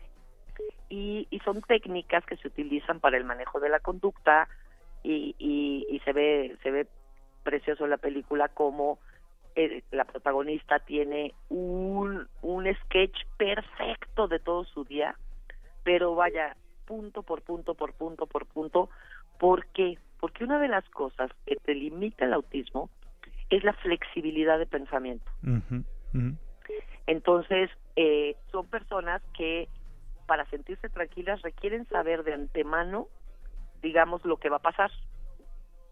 Entonces, ella, lo ves, lo ves ahí en la película Divino, cómo pone su, su, todas las pautas de me levanto a tal hora, me baño a tal hora, como a tal hora, voy a, voy a tal hora al trabajo, digo esto, digo lo otro. Su ropa, por ejemplo, la tiene clasificada por colores del día de la semana eso, aunque parece así como muy raro, de verdad causa mucho orden interno en las personas con autismo y les ayuda muchísimo a organizar su, su, su día y a sentirse tranquilos. Eso por un lado me pareció muy bien en la película porque sí se hace como lo ponen en la película, date cuenta. Otra cosa que podemos observar así en la película que es muy apegada a todo, a, digamos, a la realidad de una persona con autismo de alto funcionamiento, es, y lo van a ver, que ella usa audífonos. Sí. Por el ruido. Exactamente. Lo que comentaba respecto a la sensualidad. Exactamente. Y este y otra cosa que también es muy característica y se va a ver ahí, lo van a ver, es eh, cómo no le gusta que la toquen. Sí. De hecho, siente muy feo que la toquen, entonces con su terapeuta tiene un ritual muy bonito de, de abrazo sin tocarse, ¿ok? Y por, ajá, dentro de, de, todas las cuestiones del autismo, esas me parecieron vivir muy bien, me, me gustó que plasmaran de una manera muy real una situación que es muy común ver en personas con autismo, es de verdad, no tienen malicia. Entonces, sí se exponen a, a, situaciones de robo, de abuso o demás, porque no logran hacer toda esta operación mental que no es concreta, obviamente, de, de prevenir, de leer el lenguaje corporal de la otra persona, es decir, este me va a ver la cara, sé yo, ¿no? Y pues sí, es víctima de, de pues de, abusos en ese sentido. Sí, claro. Y, y la parte más poética de la película, que, que la verdad me encantó, es, es, es esta metáfora que utilizan, que ella es una escritora que, digamos que una de sus grandes intereses, que hasta, hasta cierto punto llegan a ser obsesiones en, las personas con autismo, es el, el programa de Star Trek. Y ella eh, escribe un guion para, la, para ganarse un concurso, ¿no? Eh, ahí está un poquito fuera la película ahí sí creo que estoy un poquito fuera de realidad por por esta capacidad de, de crear un, un diálogo abstracto de, desde la creatividad me parece que no está muy bien pero bueno está padrísima la metáfora porque ella habla de Mr. Spook ¿te acuerdas que Mr. Spook en la en la serie y en la película es un es, era marciano creo lo que sea que que no no tenía emociones.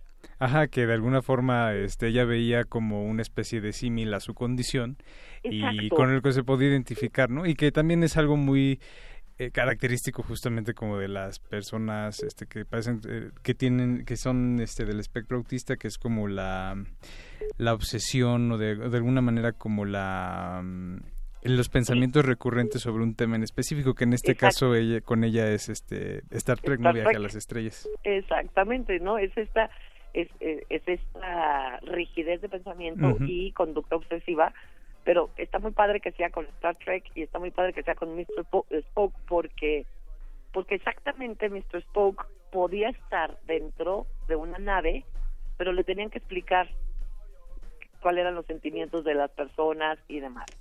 Eh, y otro mensaje que me, me gusta mucho de la película y que me encantaría, la verdad, que que nos sensibilizara a todas las personas es, híjole, de verdad, abrirle el campo a las personas que con autismo.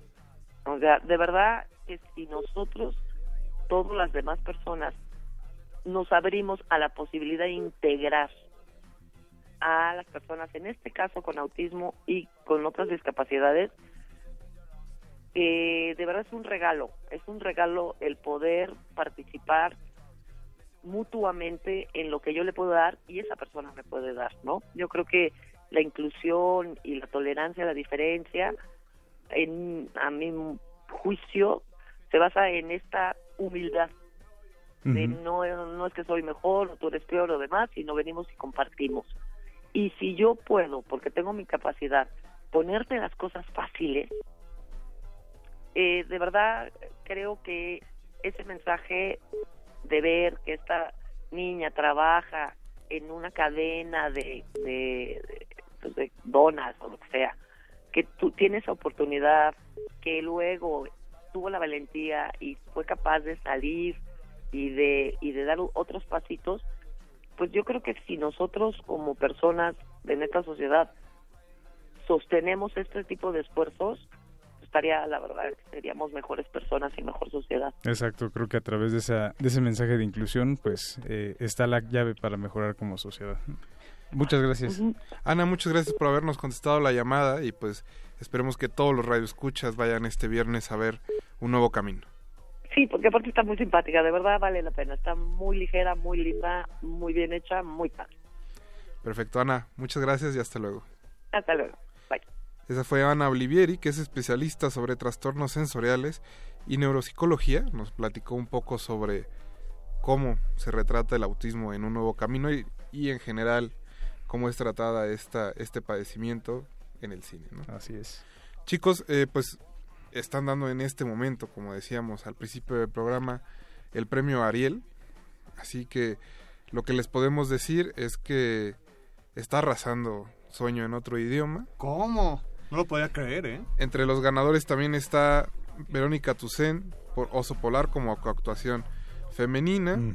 Eh, coactuación masculina se lo llevó Miguel Rodarte por tiempo compartido. También hubo un efectos especiales José Manuel Martínez por la región salvaje que me parece Merecido. medianamente lógico.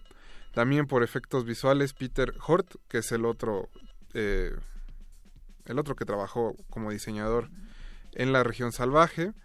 También eh, cortometraje de ficción Oasis de Alejandro Zuno. que estuvo en Morelia. Cortometraje de animación Cerulia de Sofía Carrillo. También. Como cortometraje documental La muñeca tetona de Diego Enrique Osorno y Alejandro Aldrete. Un poco fallidona esa, esa categoría. También eh, Tony Kuhn, el fotógrafo, recibió un premio a su trayectoria, que es el premio que se entrega todos los años en el Ariel a alguien de la academia. Mejor maquillaje Adam Soler por Vuelven. Vestuario María Estela Fernández y Gabriela Diaque por La Habitación. Eh, diseño de arte se lo llevó Antonio Muñoz Hierro por El Elegido. Y bueno, pues la ceremonia la pueden seguir eh, por el canal 22, si no me equivoco. O también por su página de internet. también está en streaming. Está haciendo el streaming en este momento. Nosotros nos tenemos que despedir. Y Pero ya tendremos oportunidad de comentar. Este, pues también darán el otro Ariel de oro a ¿Qué tal Abat? Esperemos ahí que sea igual un speech como el año pasado con Isela Vega, Carjocoso. pues ojalá. Dicharachero. Y pues para ahora sí que para el comentario filoso y, más puntilloso de Alberto, pues lo pueden leer en sus redes sociales, en arroba launch y martinis en Twitter. ¿Cuándo vamos a poder leer esa, ese análisis de los ganadores del área del Alberto? Ahorita en cuanto llegue. Pues claro, ya. ya desde mañana. Calientito. Saludos a los del sueño en otro idioma, por supuesto. Ya tiempo compartido, obviamente. Pero bueno, con eso nos vamos a despedir esta noche. Jorge, también te pueden leer en Twitter como arroba jjnegrtc. Ahí estamos. Muchas gracias, chicos. Mauricio Orduña estuvo en la producción, Betoques también. Don Agustín Mulia con sus dedos mágicos estuvo en los controles. Mi nombre es Rafael Paz y los vamos a dejar con una canción de José José que me parece muy adecuada para esta linda noche de martes. Se llama Tu Melodía. Ah, y antes de terminar, nos mandó un mensaje Leslie Solís que dice que a ella le gustó mucho los covers de Morrissey. Está eliminada en este momento de nuestro radio escuchas. Sí, Viene el calabozo de los vírgenes a las 10. Que se vaya con los calabozos de los vírgenes. Aquí ya no. Eh. A las 10. Al calabozo. A la hora del acné y el refresco de naranja. Así que nosotros, a la hora del chacal. nosotros nos vamos a despedir y los dejamos con tu melodía. Hasta luego.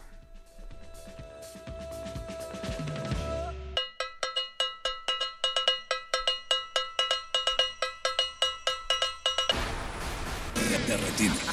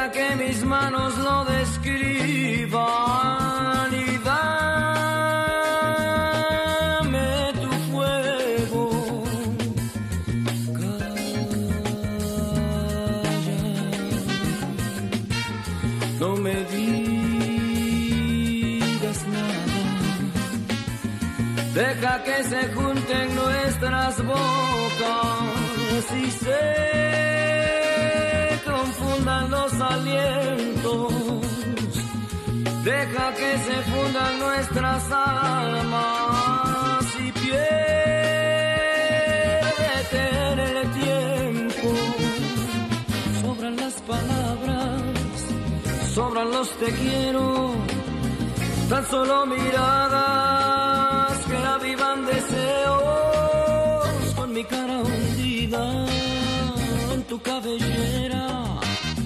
Sudan las espaldas, solo hablan los cuerpos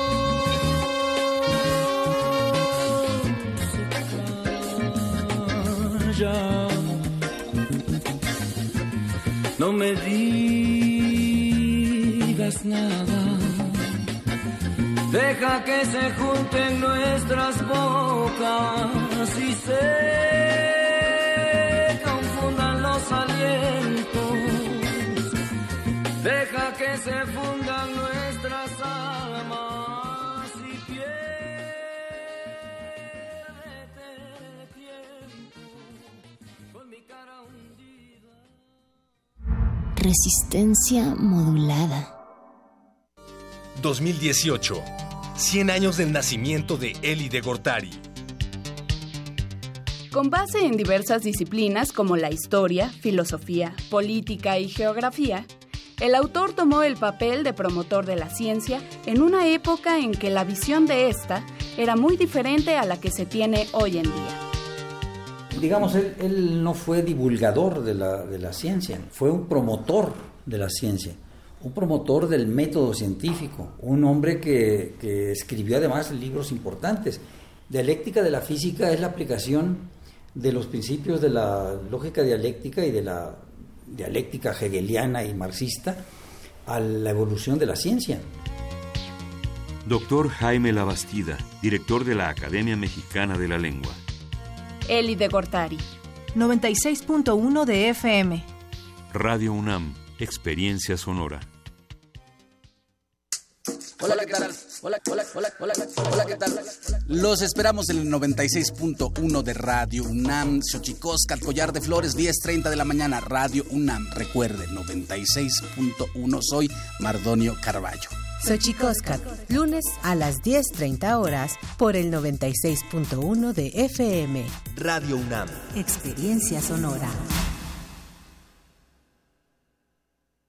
Vota por el pez, vota por Andrés, vota por Encuentro Social. Vota por Andrés, vota por el pez con Andrés. ¡Pez! Vota diferente con el pez, pez, pez. Apoyo a la familia con Andrés Manuel. Vota diferente con el pez, pez, pez. Vota por el Encuentro Social. Vota por el pez, vota por Andrés, vota por Encuentro Social. Vota por Andrés, vota por el pez con Andrés. ¡Pez! Candidato de la coalición Juntos Haremos Historia. Que no gobiernen los delincuentes. Soy la comandante Nestora Salgado y solo le llamo para decirle que a cambio de la libertad de su hija me tiene que entregar la cantidad de 5 mil pesos. Cuando tenga esa cantidad me la entrega y entonces yo le entrego a su hija. Nestora Salgado va a ser senadora plurinominal por Morena. Está libre por una falla en la policía. Esto, Andrés Manuel, queda en tu conciencia. Vota por MIF, candidato por la coalición Todos por México, PRI. PRD, Izquierda Hoy. Somos la izquierda que se identifica con las y los jóvenes, convencidos de lo que creemos, porque cuando dicen desigualdad, reclamamos igualdad. Cuando dicen jerarquía, reivindicamos la equidad. Cuando imponen control, decimos respeto a la diversidad. Y cuando hay abusos, exigimos nuestros derechos, los de todas y todos, sin distinciones. Estas son nuestras causas, es la actitud con la que vivimos. Hoy es nuestro tiempo y estamos seguros de una cosa. Somos la izquierda de hoy.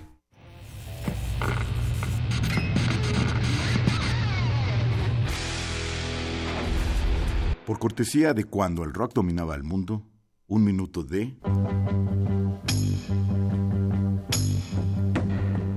Spencer Davis Group, Give Me Some Loving, 1967.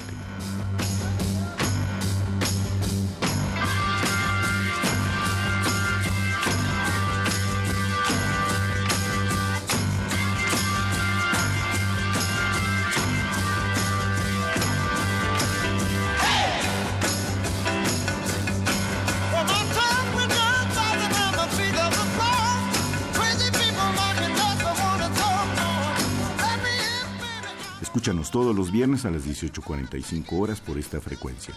96.1. Radio UNAM, Experiencia Sonora.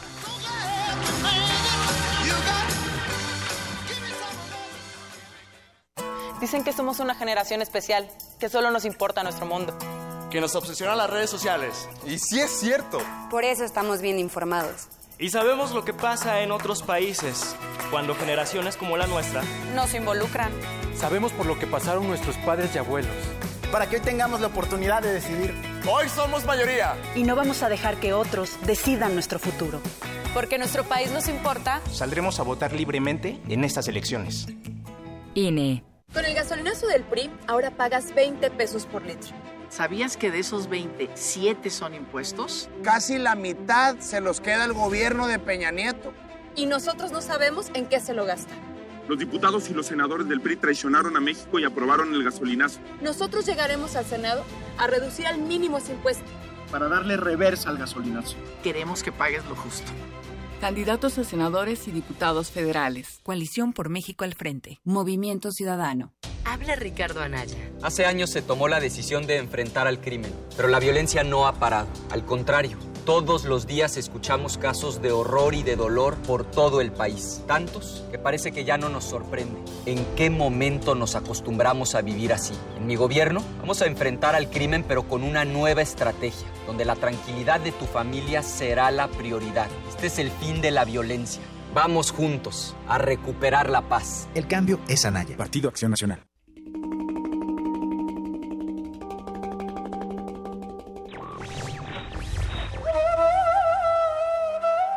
Uno tiene que ir muy lejos para saber hasta dónde se puede ir. Heinrich Boll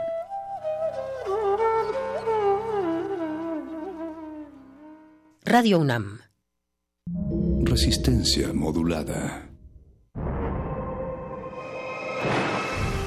Los niveles inferiores de la nave de la Resistencia están dedicados a los calabozos, donde se resguardan los temas prohibidos y tomos de conocimiento olvidado.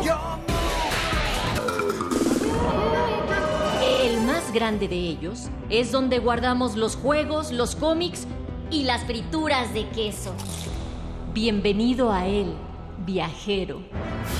El calabozo de los vírgenes. El calabozo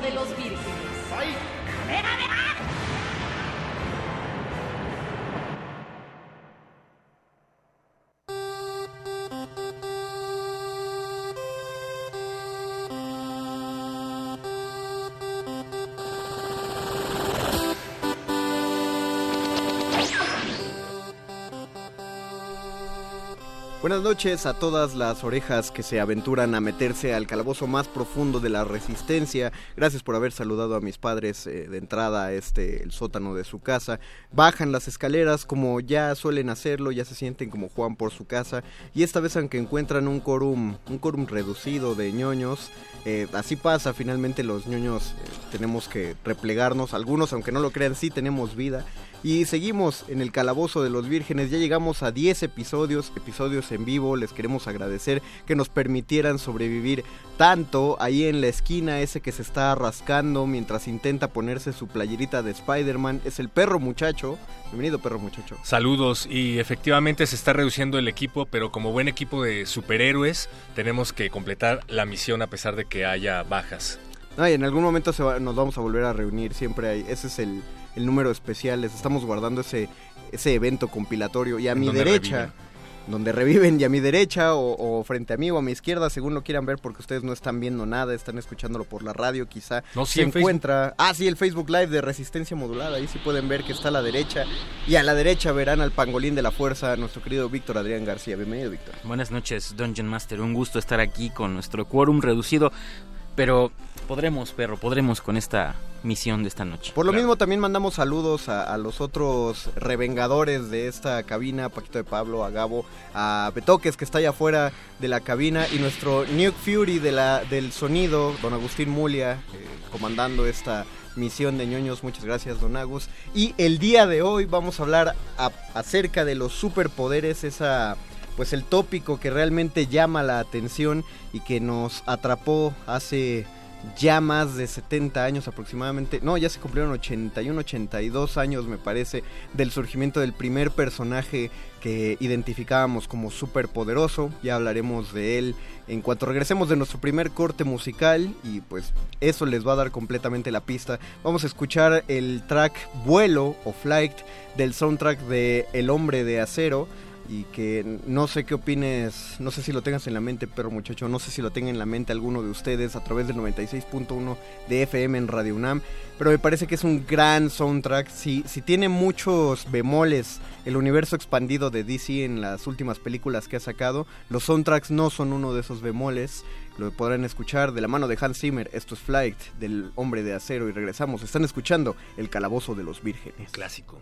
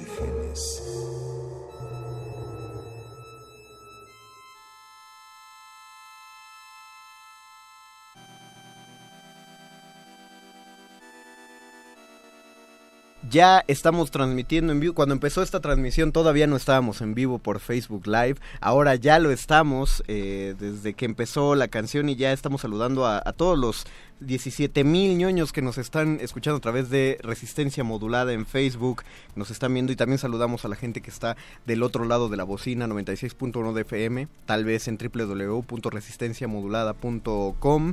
Si quieren comunicarse con nosotros en la dinámica de hoy 55 23 54 12, la pregunta es si pudieran tener un superpoder cuál, cuál les gustaría tener y sobre todo, dejen ustedes tener el superpoder, ¿qué harían con ese superpoder? ¿Cómo lo explotarían? Reina Inverse, le mandamos un saludo, eh, al, igual que a todos los que se están uniendo. Ya Trianon nos manda un Oli, al mero estilo del perro muchacho. Lauso dice... Ay, yo digo Oli.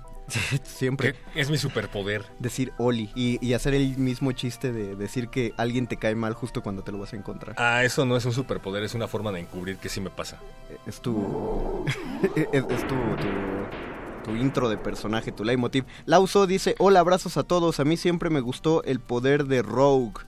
La de X-Men, ¿no? De absorber los poderes de los otros al grado de no poder tocar a nadie. Ese es un es gran un, tema que creo que hay que tocar con Es un gran poder y, y, y buscaron una muy, una muy bueno, buena manera de contrarrestarlo. Sí, un gran poder conlleva una gran responsabilidad. Y una gran ¿no? debilidad, porque... Y una gran, de, y una gran que debilidad. Superman serías un dios en el momento en el que tiene superpoderes. Algo, algo tiene que contrarrestarlo claro. y, y, al mismo tiempo se convierten en una maldición. De sí, sí, no, no, habría, no habría historias de superhéroes porque nunca habría quien pudiera y entonces no... La, la... Ahorita que tocaste lo de la frase típica que, que, se va vuelto canon de los de los cómics, principalmente de los de Marvel, porque surge en Spider-Man. Eh, aquí va el primer dato ñoño de la noche. La frase original de un gran poder conlleva una gran responsabilidad no la dice el tío Ben y de hecho no la dice ningún personaje. Es una frase que dice el narrador del primer eh, Amazing Fantasy donde sale Spider-Man. En el último panel, justo después de que matan al tío Ben,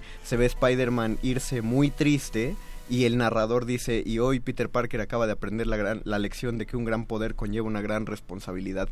Ese, ese final del cómic fue el que hizo que los fans se volvieran locos por Spider-Man, porque originalmente a los, pues a los editores de, de cómics no les gustaba el personaje lo, lo detestaron. Stan Lee lo defendió con la vida, pero no les gustaba el hecho de pensar que era, que era tan niño, que no tenía dinero, que no era guapo, que era un nerd y que todavía vivía con su tía y que la tía tenía una influencia muy potente en él. Decían, ¿qué clase de, de dramas va a tener un personaje de este corte? Y vean, se volvió uno de los mejores de Marvel. No sé si sea el arquetipo del superhéroe que empieza a desarrollar su personalidad a pesar de sus poderes, pero si hay algo que a mí me atrapó de Spider-Man fue justamente eso, y como dices, cuando Stan Lee le presenta la idea a los editores, además de las razones que tú ya mencionaste, una de estas es que él era un adolescente, uh -huh, que sí. no era un superhéroe como al que nos tenía acostumbrado Superman, que era un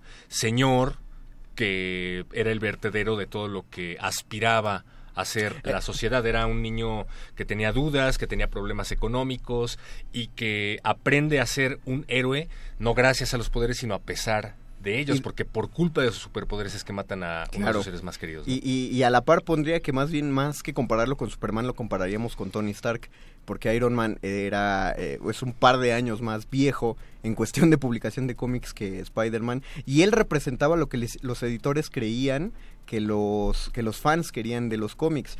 Un hombre atractivo adinerado eh, capaz de convencer sí el, el Bruno Díaz de Marvel ¿no? claro el Bruno Díaz de Marvel y curiosamente el, el, el, Bruno Díaz original pues sí también le metieron lo que dice pero muchachos su maldición. Pero a ver ya ya planteamos varios temas en la mesa y sería bueno irlos desglosando. Dice Rina Inverse es cierto que existe una tesis sobre Batman estoy no, no lo sé, Debe pero estoy muchísimas. absolutamente seguro, claro, de que hay muchas. Sí, sí, tan porque, solo en la UNAM. No, y de hecho seguramente habrá porque cualquier eh, friki, y yo, yo, me incluyo entre esos frikis cualquiera, eh, nos interesa mucho, por ejemplo, ver en los cómics cosas como El Camino del Héroe de Campbell, uh -huh. cosas como El Héroe Épico. O sea, incluso yo recuerdo muy bien que alguna vez eh, mi maestro Aurelio González en literatura medieval nos explicó el Cid justo a través de Batman. Es Ah, decir, wow. claro, porque operan de la misma forma, ¿no? El héroe épico, valores de la comunidad, a la vez el antihéroe. Es decir, eh, eh, literariamente, pues seguramente se prestará para decir un montón de cosas de los héroes. Y entonces, por supuesto que habrá, no- yo creo que no una, sino montones de tesis de literatura, de ciencias sociales, igual hasta de psicología de haber seguramente Con alguna. Batman particularmente yo me voy porque habría de ciencias sociales y de psicología. Sí, no, yo, yo O sea, creo el que poder sí. de un trauma. Sí, no, yo, yo creo que eso, eso seguramente lo hay. O sea, no podemos dar el dato así como. Pero mira, en Tesiunam, seguramente Claro. habrá- encuentra en Tesiunam, busca Batman y seguro habrá Si, algo. si alguien ahorita está en su computadora y puede empezar a buscarlo en el catálogo de tesis de la UNAM, pues avísenos.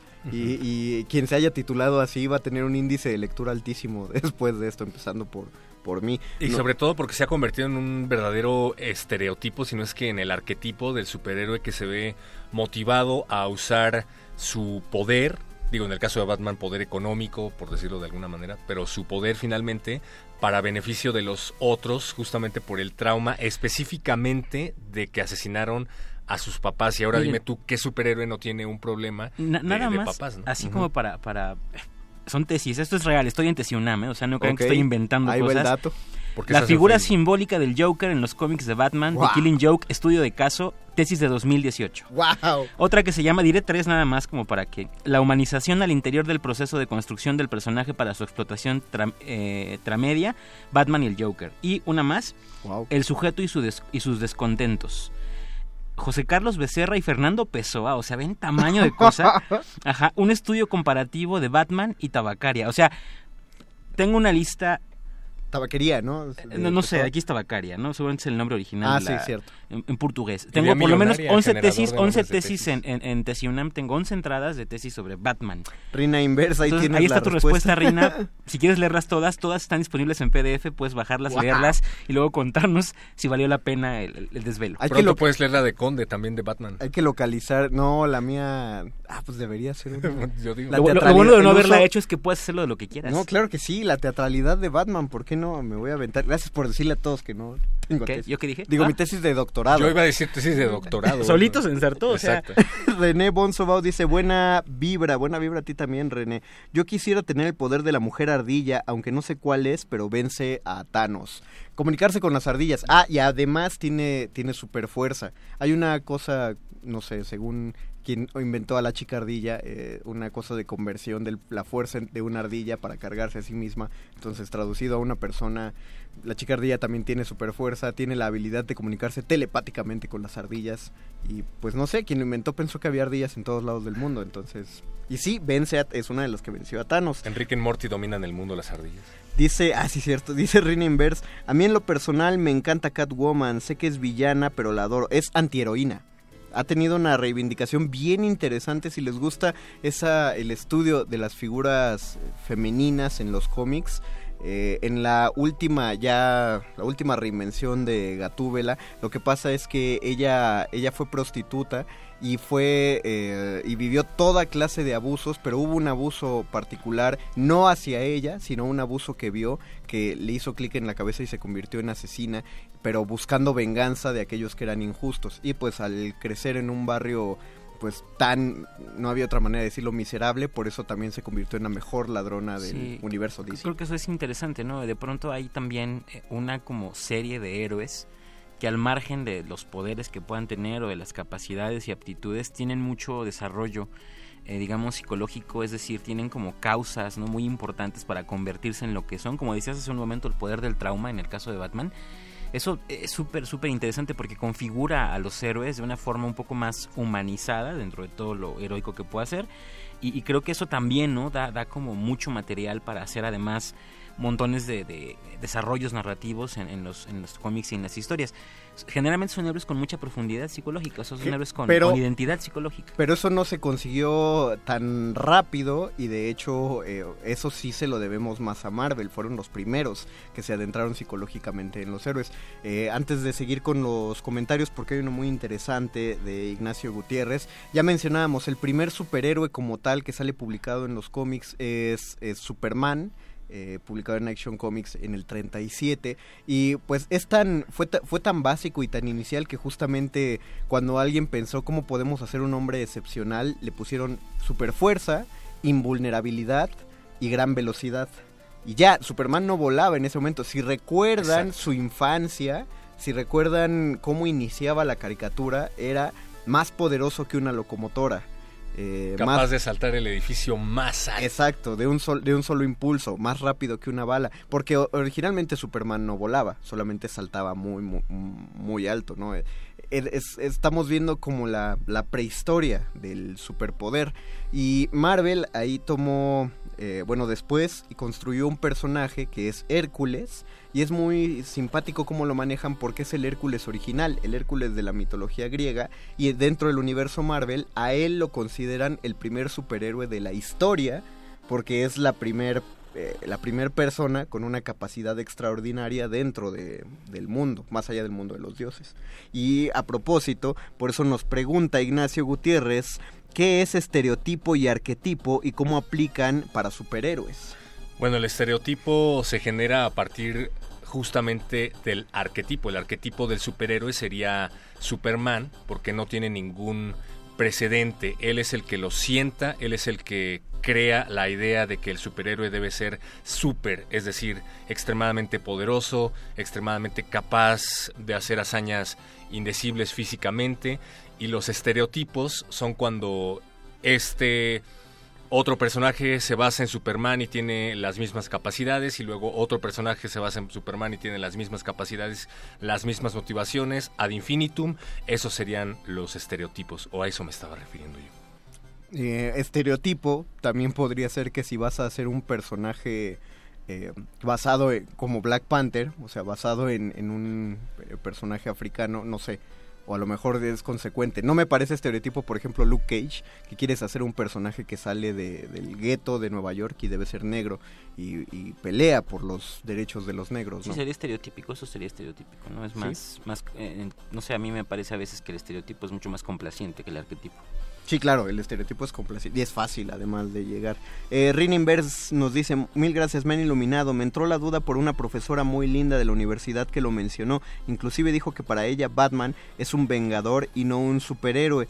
Eh, la, la, definición tal cual de Batman es vigilante. Vigilante. Es, es una cosa más particular, porque si fuera un vengador, seguiría la línea solamente del conde de Montecristo, el cual cuando consiguió su venganza personal, pues ya se, se acabó la, la, historia. Batman sabe que no puede conseguir una venganza personal, su gran venganza es ningún niño va a volver a vivir lo que yo viví. Sí, justo a eso me refería con los antecedentes, es decir, con la creación de, de estas figuras psicológicas, porque por supuesto, ¿no? Incluso Superman, que pudiera parecer un poco eh, el más arquetípico en este caso, tiene detrás, ¿no? La destrucción de su planeta. O sea, tiene ah, detrás eso. Eso, eso es lo simpático. Originalmente, eh, sí, también lo marcan como un este como que llegó en un cohete espacial, pero el primer Superman no crece en la granja de los Kent, crece en un orfanato y hasta hay un pequeño panel donde es un bebé en un orfanato, las enfermeras lo están viendo y él está levantando el sillón con una mano. y con dibujos del 37 es muy divertido. La, la orfandad es otro, o sea, es algo frecuente, es decir, hay toda una estructura, ¿no? De, de, creación de estos superhéroes que justamente junto con el superpoder configuran el tipo de héroe que va a ser, o sea, lo que vemos es que no todos son iguales. ¿no? No todos tienen el mismo origen, pero, pero en todos hay como ciertas coincidencias de una necesidad de hacer el bien, digamos de alguna forma. Y por eso luego cuando los héroes no hacen el bien, no se hace un desastre, ¿no? Pienso en Civil War, en Justice League, o sea, es como, ah, Dios mío, ¿no? Injustice es el caso más estereotípico. Ese, eh, lo de Injustice, dejémoslo. Porque justamente yo estaba pensando, perdón, en que si los superhéroes no hubieran tenido este trauma y lo hubieran canalizado de una manera tan específica, serían exactamente lo contrario, un villano, ¿no? Y, y esa, eh, en eso vamos a dedicar el, segundo panel de esta plática, nada más para comentar. Eh, por ahí alguien preguntó que cuál es el superpoder de Calimán. Bueno, Calimán sintetiza su poder en una, en su frase maravillosa. Dice, quien domina la mente, lo domina todo. El superpoder de Calimán es que es un tipo súper centrado mentalmente. ¿Le gusta a usted Calimán, don Agus? Sí, a mí también. Es, es él, el superhéroe mexicano. Y Vamos a tratar de contestar esto muy rápido, así tajantemente, casi sin argumentos. Dice Ricardo Lau González, ¿pondrían a Batman como un superhéroe o como un héroe? Mm, ya dijimos que justamente lo que lo diferencia no solo es que no tiene superpoderes, sino que es un vigilante y un antihéroe. Yo me quedo con Sí. la definición de antihéroe. Sí, es más antihéroe, no, a- no anti-superhéroe. Pero vaya que le han dado atribuciones eh, de corte psicológico y de habilidades deductivas que rayan casi en lo sobrehumano. Sí, sí, sobrepasan muchísimo la media humana. Para Superman, eh, Bruce Wayne es el ser humano más peligroso sobre la Tierra. Más peligroso que el ex Luthor. Y ha derrotado no una, sino varias veces Yo, a yo, sí le, le llamaría en una extensión del término y no pensando tanto en superpoder, pero sí lo llamaría superhéroe en el sentido de lo que representa en cuanto a la comunidad. Yo sí lo llamaría superhéroe, aunque entiendo los argumentos que, que ustedes me plantean, pero yo lo llamaría superhéroe. Sí le diría que es un superhéroe. Fíjate que eh, el- muchos se quejaron o, o se burlaron de que en la película eh, Batman no le entra al quite a pelearse con Steppenwolf porque pues él no puede porque es un hombre y pues sí, exactamente. y, y en la mayoría de los... Si uno ve historias de la Liga de la Justicia, cuando el, el villano es así de poderoso, pocas veces Batman le entra. Eh, él se encarga de distraer, esa es su función, distrae para, para que la Mujer Maravilla y Batman y Linterna Verde le entren al, al quite. Pero vamos a escuchar nuestra segunda pausa musical, que la verdad la tengo un poco confundida en la cabeza. ¿Me pu- puedes decirme nada más el nombre para dar una introducción adecuada, Beto, que es porque Ah, claro, por supuesto, ya que hablamos, ya que pusimos un tema que tiene que ver con el héroe principal de eh, o, el, o el inicial de DC, vamos a uno de los más eh, buscados y anhelados en Marvel, que es el tema de Spider-Man. Regresamos, estamos en el calabozo de los vírgenes.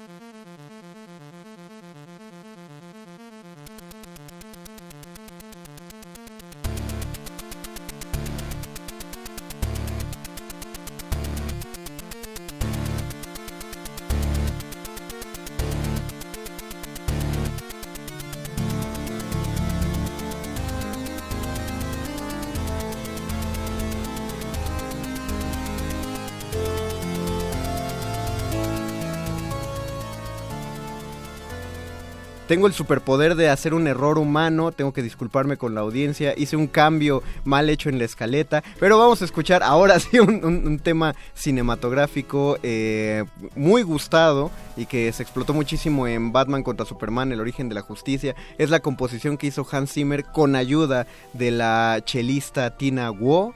Y pues no requiere más presentación, lo van a ubicar desde las primeras notas de la melodía. Vamos a hablar de superpoderes regresando, respondiendo a la pregunta qué superpoderes tendrían. Elijan tres rolocutores y cómo los usaríamos, porque a partir de cómo los usamos es que el mundo, el mundo se empieza a ir al agujero. Regresamos, esto es el tema de la Mujer Maravilla.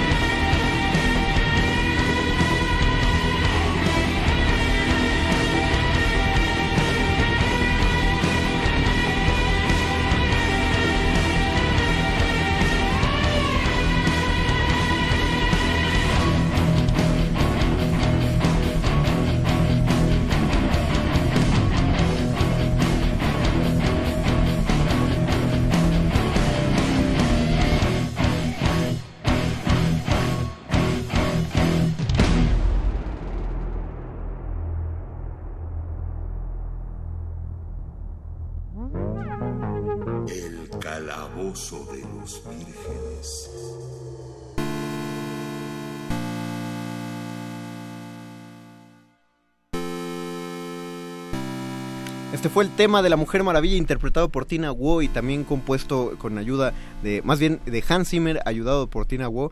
Y nada más como datito, lo que están escuchando de fondo es la versión en 8 bits del tema de Flash. Está bien padre la serie. eh, Es súper ñoña la serie de DC, pero de Netflix, pero si la pueden ver. también ¿La está- de Flash? Sí, la de Flash está buenísima. Y, y es ñoña, pero está buena. Me- No me gustan las series de Warner de DC de Netflix porque tienen todavía mucho este estilo de Smallville, que es como de serie Ah, de claro. adolescentes, Sí, sí, to- dramática. totalmente. O sea, cada. Lo, lo malo es que cada episodio es una lección de vida. ¿Quién hace Eso lo hace Gotham? muy molesta. ¿Perdón? ¿Quién hace Gotham? Ajá. Warner también me Es muy parece. buena, esa es muy sí, buena. e- esa es la que se sale de todo. Es muy canon. buena, a mí me encantó Gotham, es muy buena. Eh, Jimena San dice, yo también tuve literatura medieval y siglos de oro con Aurelio González y él tiene el superpoder de ser hermoso. Ese- ese es cierto, es cierto, doy Vamos fe. a hablar directamente de superpoderes. Eh, perro muchacho, tú primero. ¿Qué tres superpoderes te gustaría tener? Bueno, primeramente me gustaría Trata de ser mucho breve. tener el superpoder de viajar en el tiempo. Ok. Pero no tengo muy clara la forma en la que viajaría en el No, tiempo. no, no, no es necesario, o sea, porque en eso tendríamos que irnos al origen de si lo conseguiste accidentalmente, tienes un aparato, eh, eres de una raza alienígena, no, no, no, tienes el poder. Pero aunado al poder de viajar en el tiempo, me gustaría contar con el superpoder de la regeneración. Porque, bueno, hemos visto en contadas, en varias ocasiones, cómo se va deteriorando la mente humana físicamente por viajar constantemente en el tiempo. Entonces Claro. me gustaría que mis células se regeneraran al nivel de Wolverine. Regeneración al nivel de Wolverine. Regeneración, viaje ¿Por en el tiempo. Y... No, y... eh, nada, nada. Estoy pensando en el otro todavía. Pues si quieres es quédate con eso. ¿Y qué harías con esos superpoderes? Viajaría en el tiempo para modificar acontecimientos de la historia que modificarían de manera trascendental la historia de la humanidad. O sea, a ti sí no te importaría si destruyes la línea temporal. O sea, a ti las mariposas te valen gorro, por lo visto, ¿no? Mariposas, sí, sí. Yo sí iría a matar a los papás de algún político. O sea, por ejemplo, tú sí regresarías al pasado para matar a, a bebé Hitler. O a Díaz Ordaz, por ejemplo. Ahora que lo pones así, o sea, por ejemplo, yo sí siento, ve- vean qué feo, qué feo es lo que voy a decir, pero yo sí siento que si matas a bebé Hitler sí alterarías la, la línea temporal catastróficamente a nivel mundial. Japón no sería líder tecnológico si destruyes Ajá, a bebé Hitler. Pero si, des- si, si matas a bebé Díaz Ordaz, no, ¿verdad?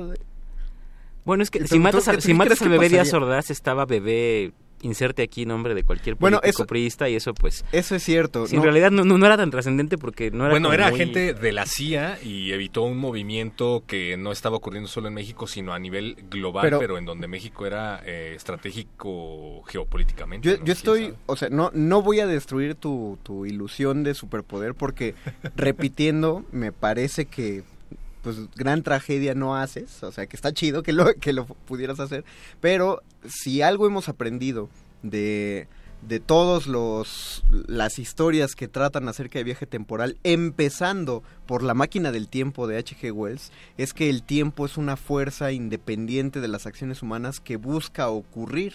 Entonces esto que plantea Víctor es adecuado. Ocurriría invariablemente. Si no es Díaz Ordaz sería alguien más. Exacto. No, quizá de- no el mismo día, quizá no el mismo año y no de la misma manera, pero esa tragedia, o sea, la, la gran pregunta de los viajes en el tiempo es, ¿puedo evitar tragedias de esa magnitud o no? Puedes evitar que las haga una persona en específico, por ejemplo, pero Tienes probablemente razón. no. Entonces, no, me, sí. pa- me sigue pareciendo un gran poder. eh, Decía Rubén Bonifaz Nuño en la introducción a la Eneida, decía, la eternidad ya ocurrió. Y así explicaba el asunto este de los oráculos, ¿no? Que no podías cambiar los oráculos. Eso es una reflexión bien linda, porque uno piensa, ¿no? Que uno podría volver en el tiempo y arreglar el mundo, pero seguramente alguien más lo descompondría, porque, o sea, es como algo caótico en los humanos, ¿no? Justamente algo que es importante decir es que los superhéroes, ante todo, siempre tienen una naturaleza humana. Es decir, están humanizados, por lo tanto, suelen cometer errores humanos y justamente eso es lo que luego digo, pensemos en Infinity War, por ejemplo, ¿no? Que ahora está muy de moda. Errores humanos, entonces eso también es bien importante, que su naturaleza humana los vuelve susceptibles de fallo y eso hace que sus superpoderes queden incluso por debajo de esa humanidad porque finalmente gobierna a la humanidad. De hecho, eh, bueno, muchos nos morimos de coraje en Infinity War con lo que hizo Star-Lord, pero no es, no es un hecho aislado en el mundo de los cómics. Uno se No. lo pasa página tras página preguntándose por qué el super, por qué el, nuestro héroe es tan, es tan arrogante, es tan poco flexible, o sea, por qué se está metiendo en problemas que nosotros como espectadores consideramos fáciles de evitar.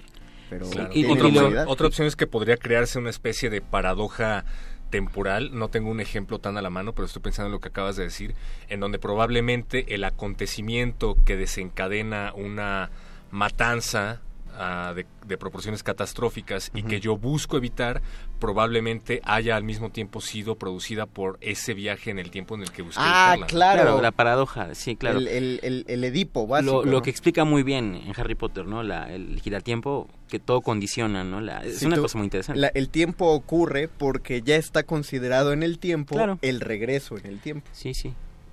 Entonces, dentro de esto, si tú consigues el poder de viajar en el tiempo, probablemente tú causaste los acontecimientos. Los De que hecho, busco en. Terminator Wow, sucede, eso- ¿no? sí, en Terminator es porque se queda aquí el chip que traía este, uno de, no, no, el, El- T no sé el qué, T-1000. y a través de él consi- logran conseguir la tecnología necesaria para, y que es T100. una paradoja, ¿no? No sé cuál T, un Ah, T sí, algo, el pero... T100, sí, cierto. Justo. Y, no, y además el hombre que regresa al pasado para salvar a, Sana- a Sarah Connor resulta que es quien se queda con ella y... eh, Es el papá de y es el el papá papá de- de sí, John claro, Connor, es- resistencia. que después que lo Sí, manda es- al pasado, o sea, y, y los científicos sí lo han llamado efecto Terminator.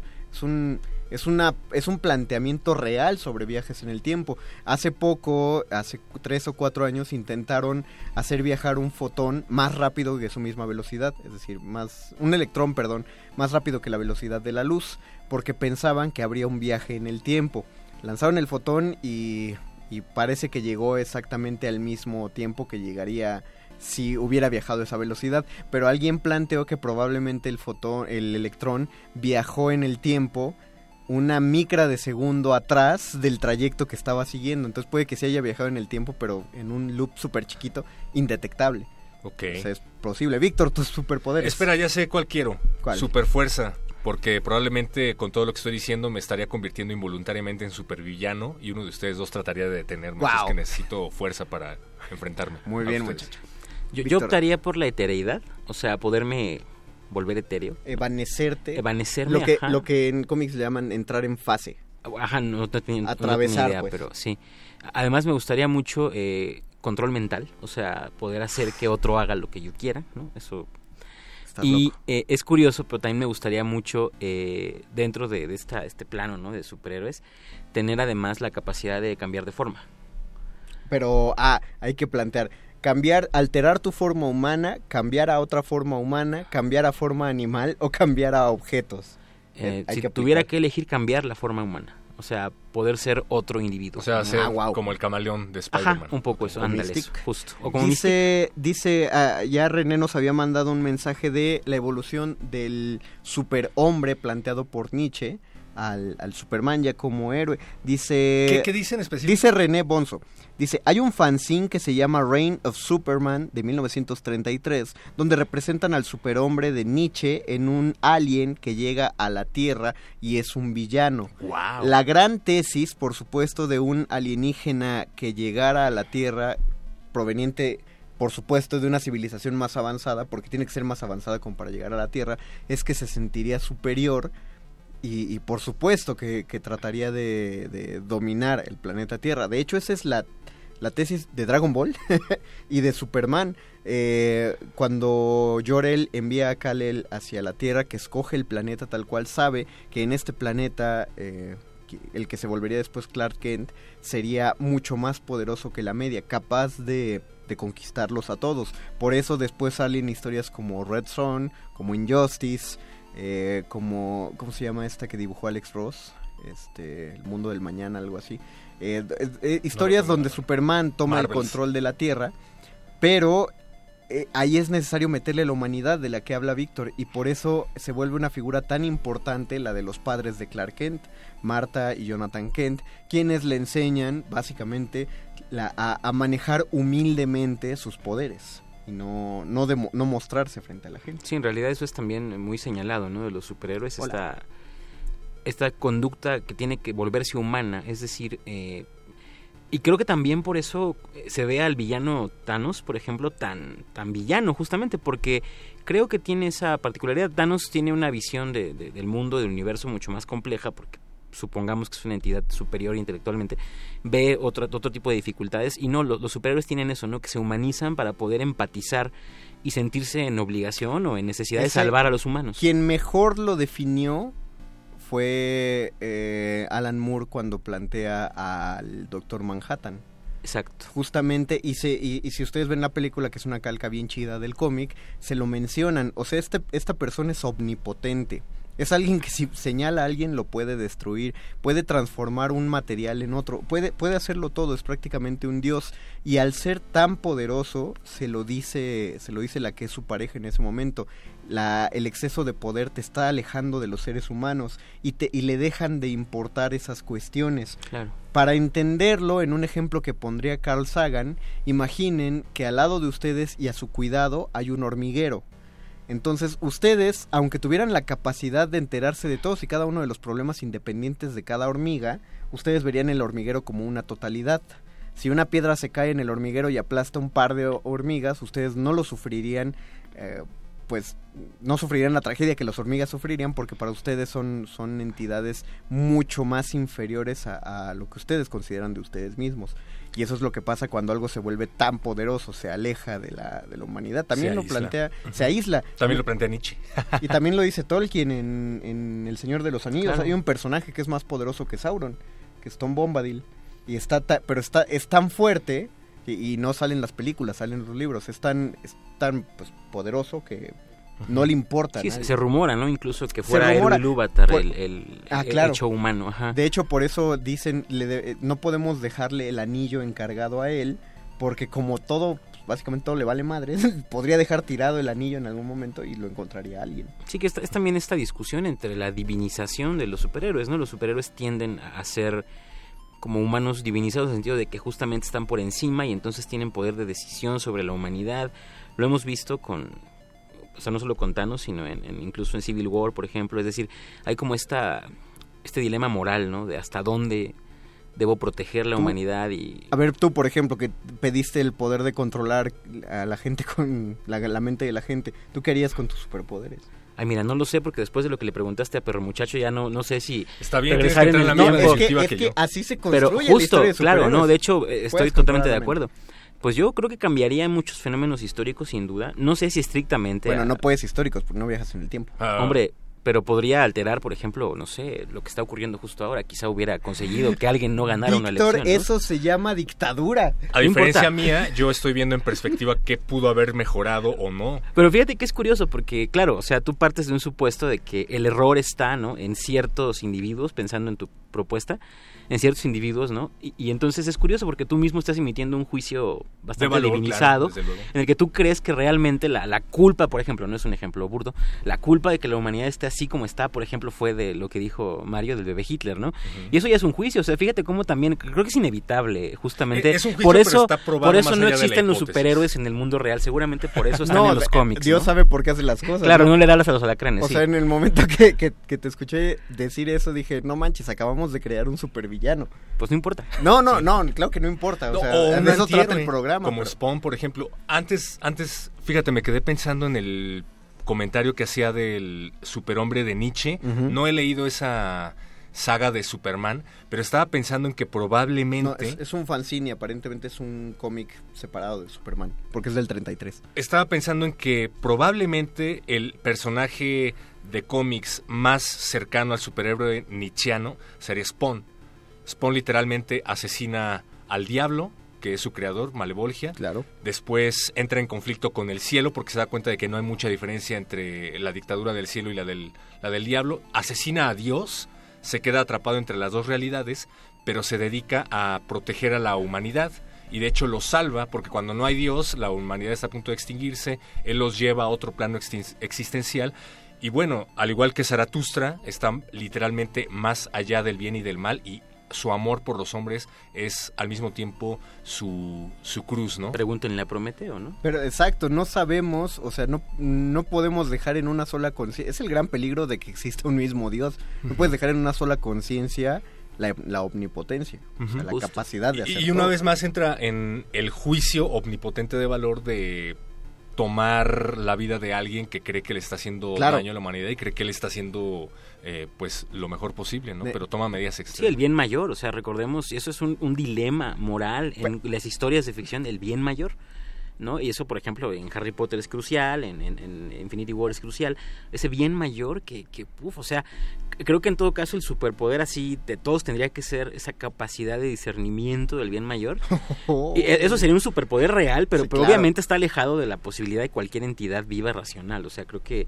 La- el poder de ser sabio. El- no, y no solo sabio, sino tener la frialdad. ¿no? La, ajá, la superinteligencia. eso- Dice Doris, tengo que decir que esta emisión no está saliendo nada como pensé que saldría, pero está mucho mejor, eso sí quiero aclarar, nos quedan cinco minutos. No, está bien chido. Doris Yasmín Salinas Aguilar dice, exactamente, los héroes tienen un lado humano y eso es lo que los hace más cercanos a nosotros. También a los héroes siempre se les exige más y se les castigan más los errores. Es- eso es Spider-Man, es la O sea, historia. estamos aquí en el Saludos. del héroe, o sea, eso es lo encantador de este tipo de... ¿Ven por qué análisis. tenía que estar esto en radio pública, caray? ¿Ven por qué? Dice, eh, saludos hasta Jalapa, Doris. Luke Snack dice, el poder de Mystique es genial, sí. Sí, es de los mejores poderes. Rinenverse, esto ya se está descontrolando, sí. Acabamos de fabricar dos supervillanos. Yo, en- en- en- yo pediría el, el poder de la superinteligencia al nivel de... Y no dominar la mente, sino leer la mente. Superinteligencia y leer la mente. Eh, Serías el villano de Watchmen.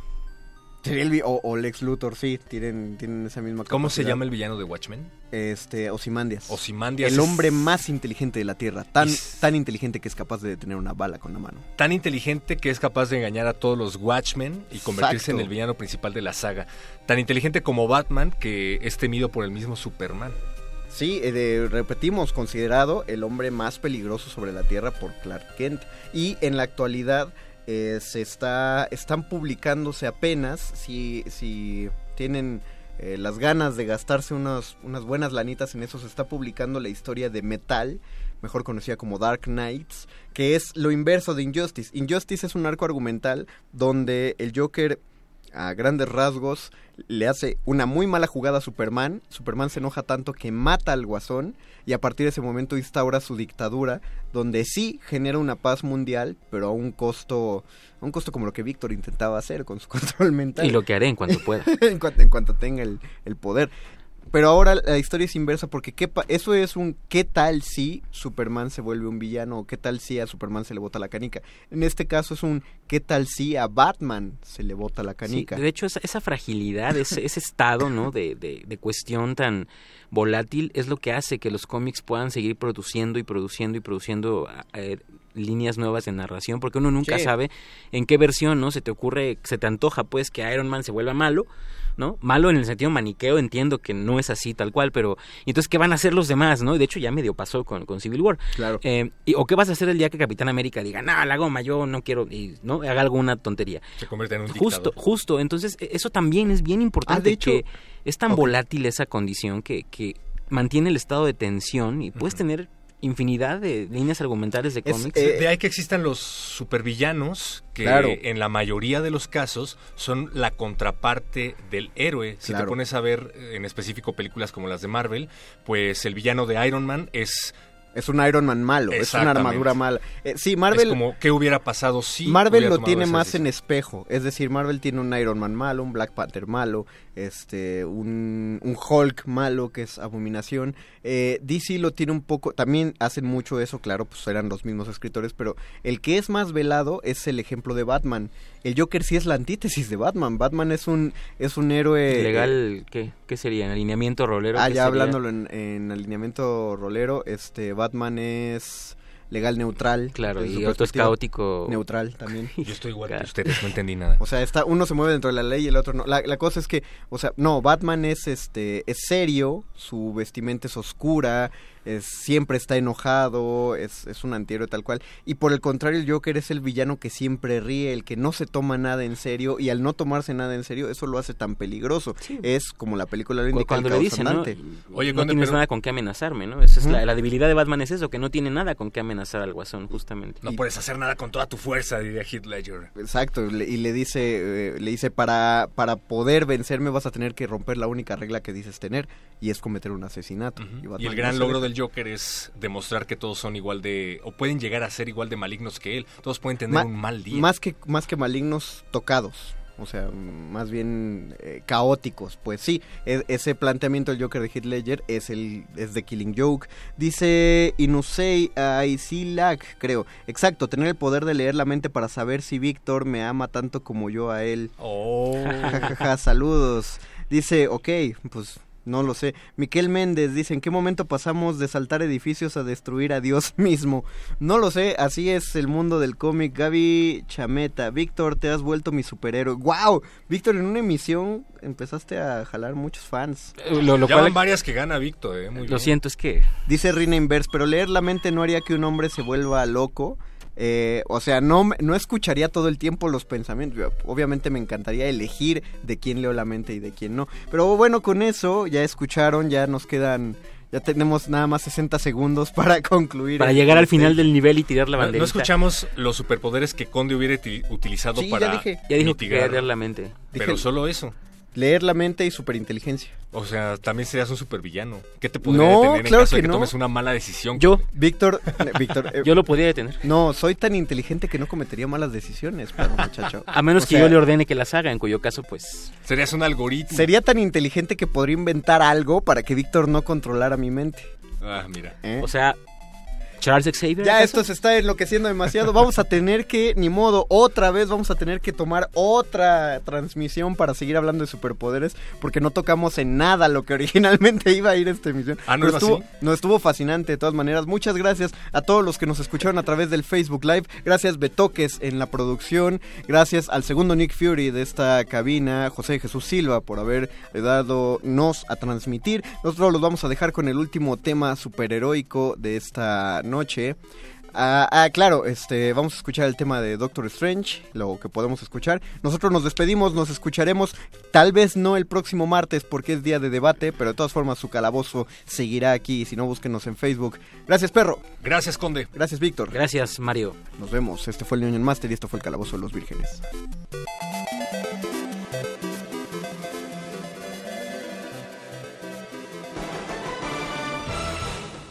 ¿Qué ocurrirá con las queridas voces de nuestros locutores aventureros? Averígüenlo en la próxima emisión de El Calabozo de los Vírgenes. El Calabozo de los Vírgenes.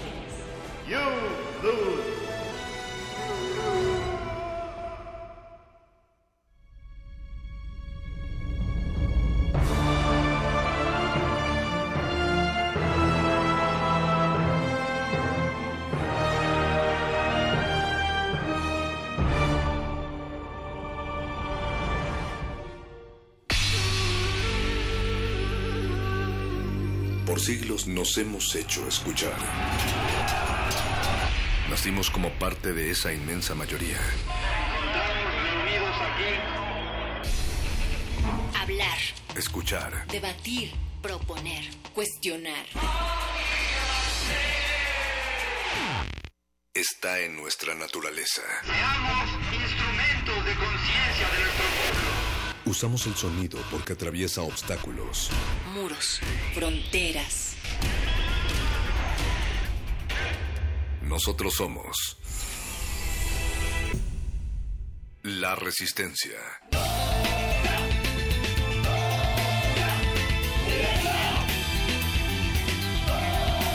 Resistencia modulada.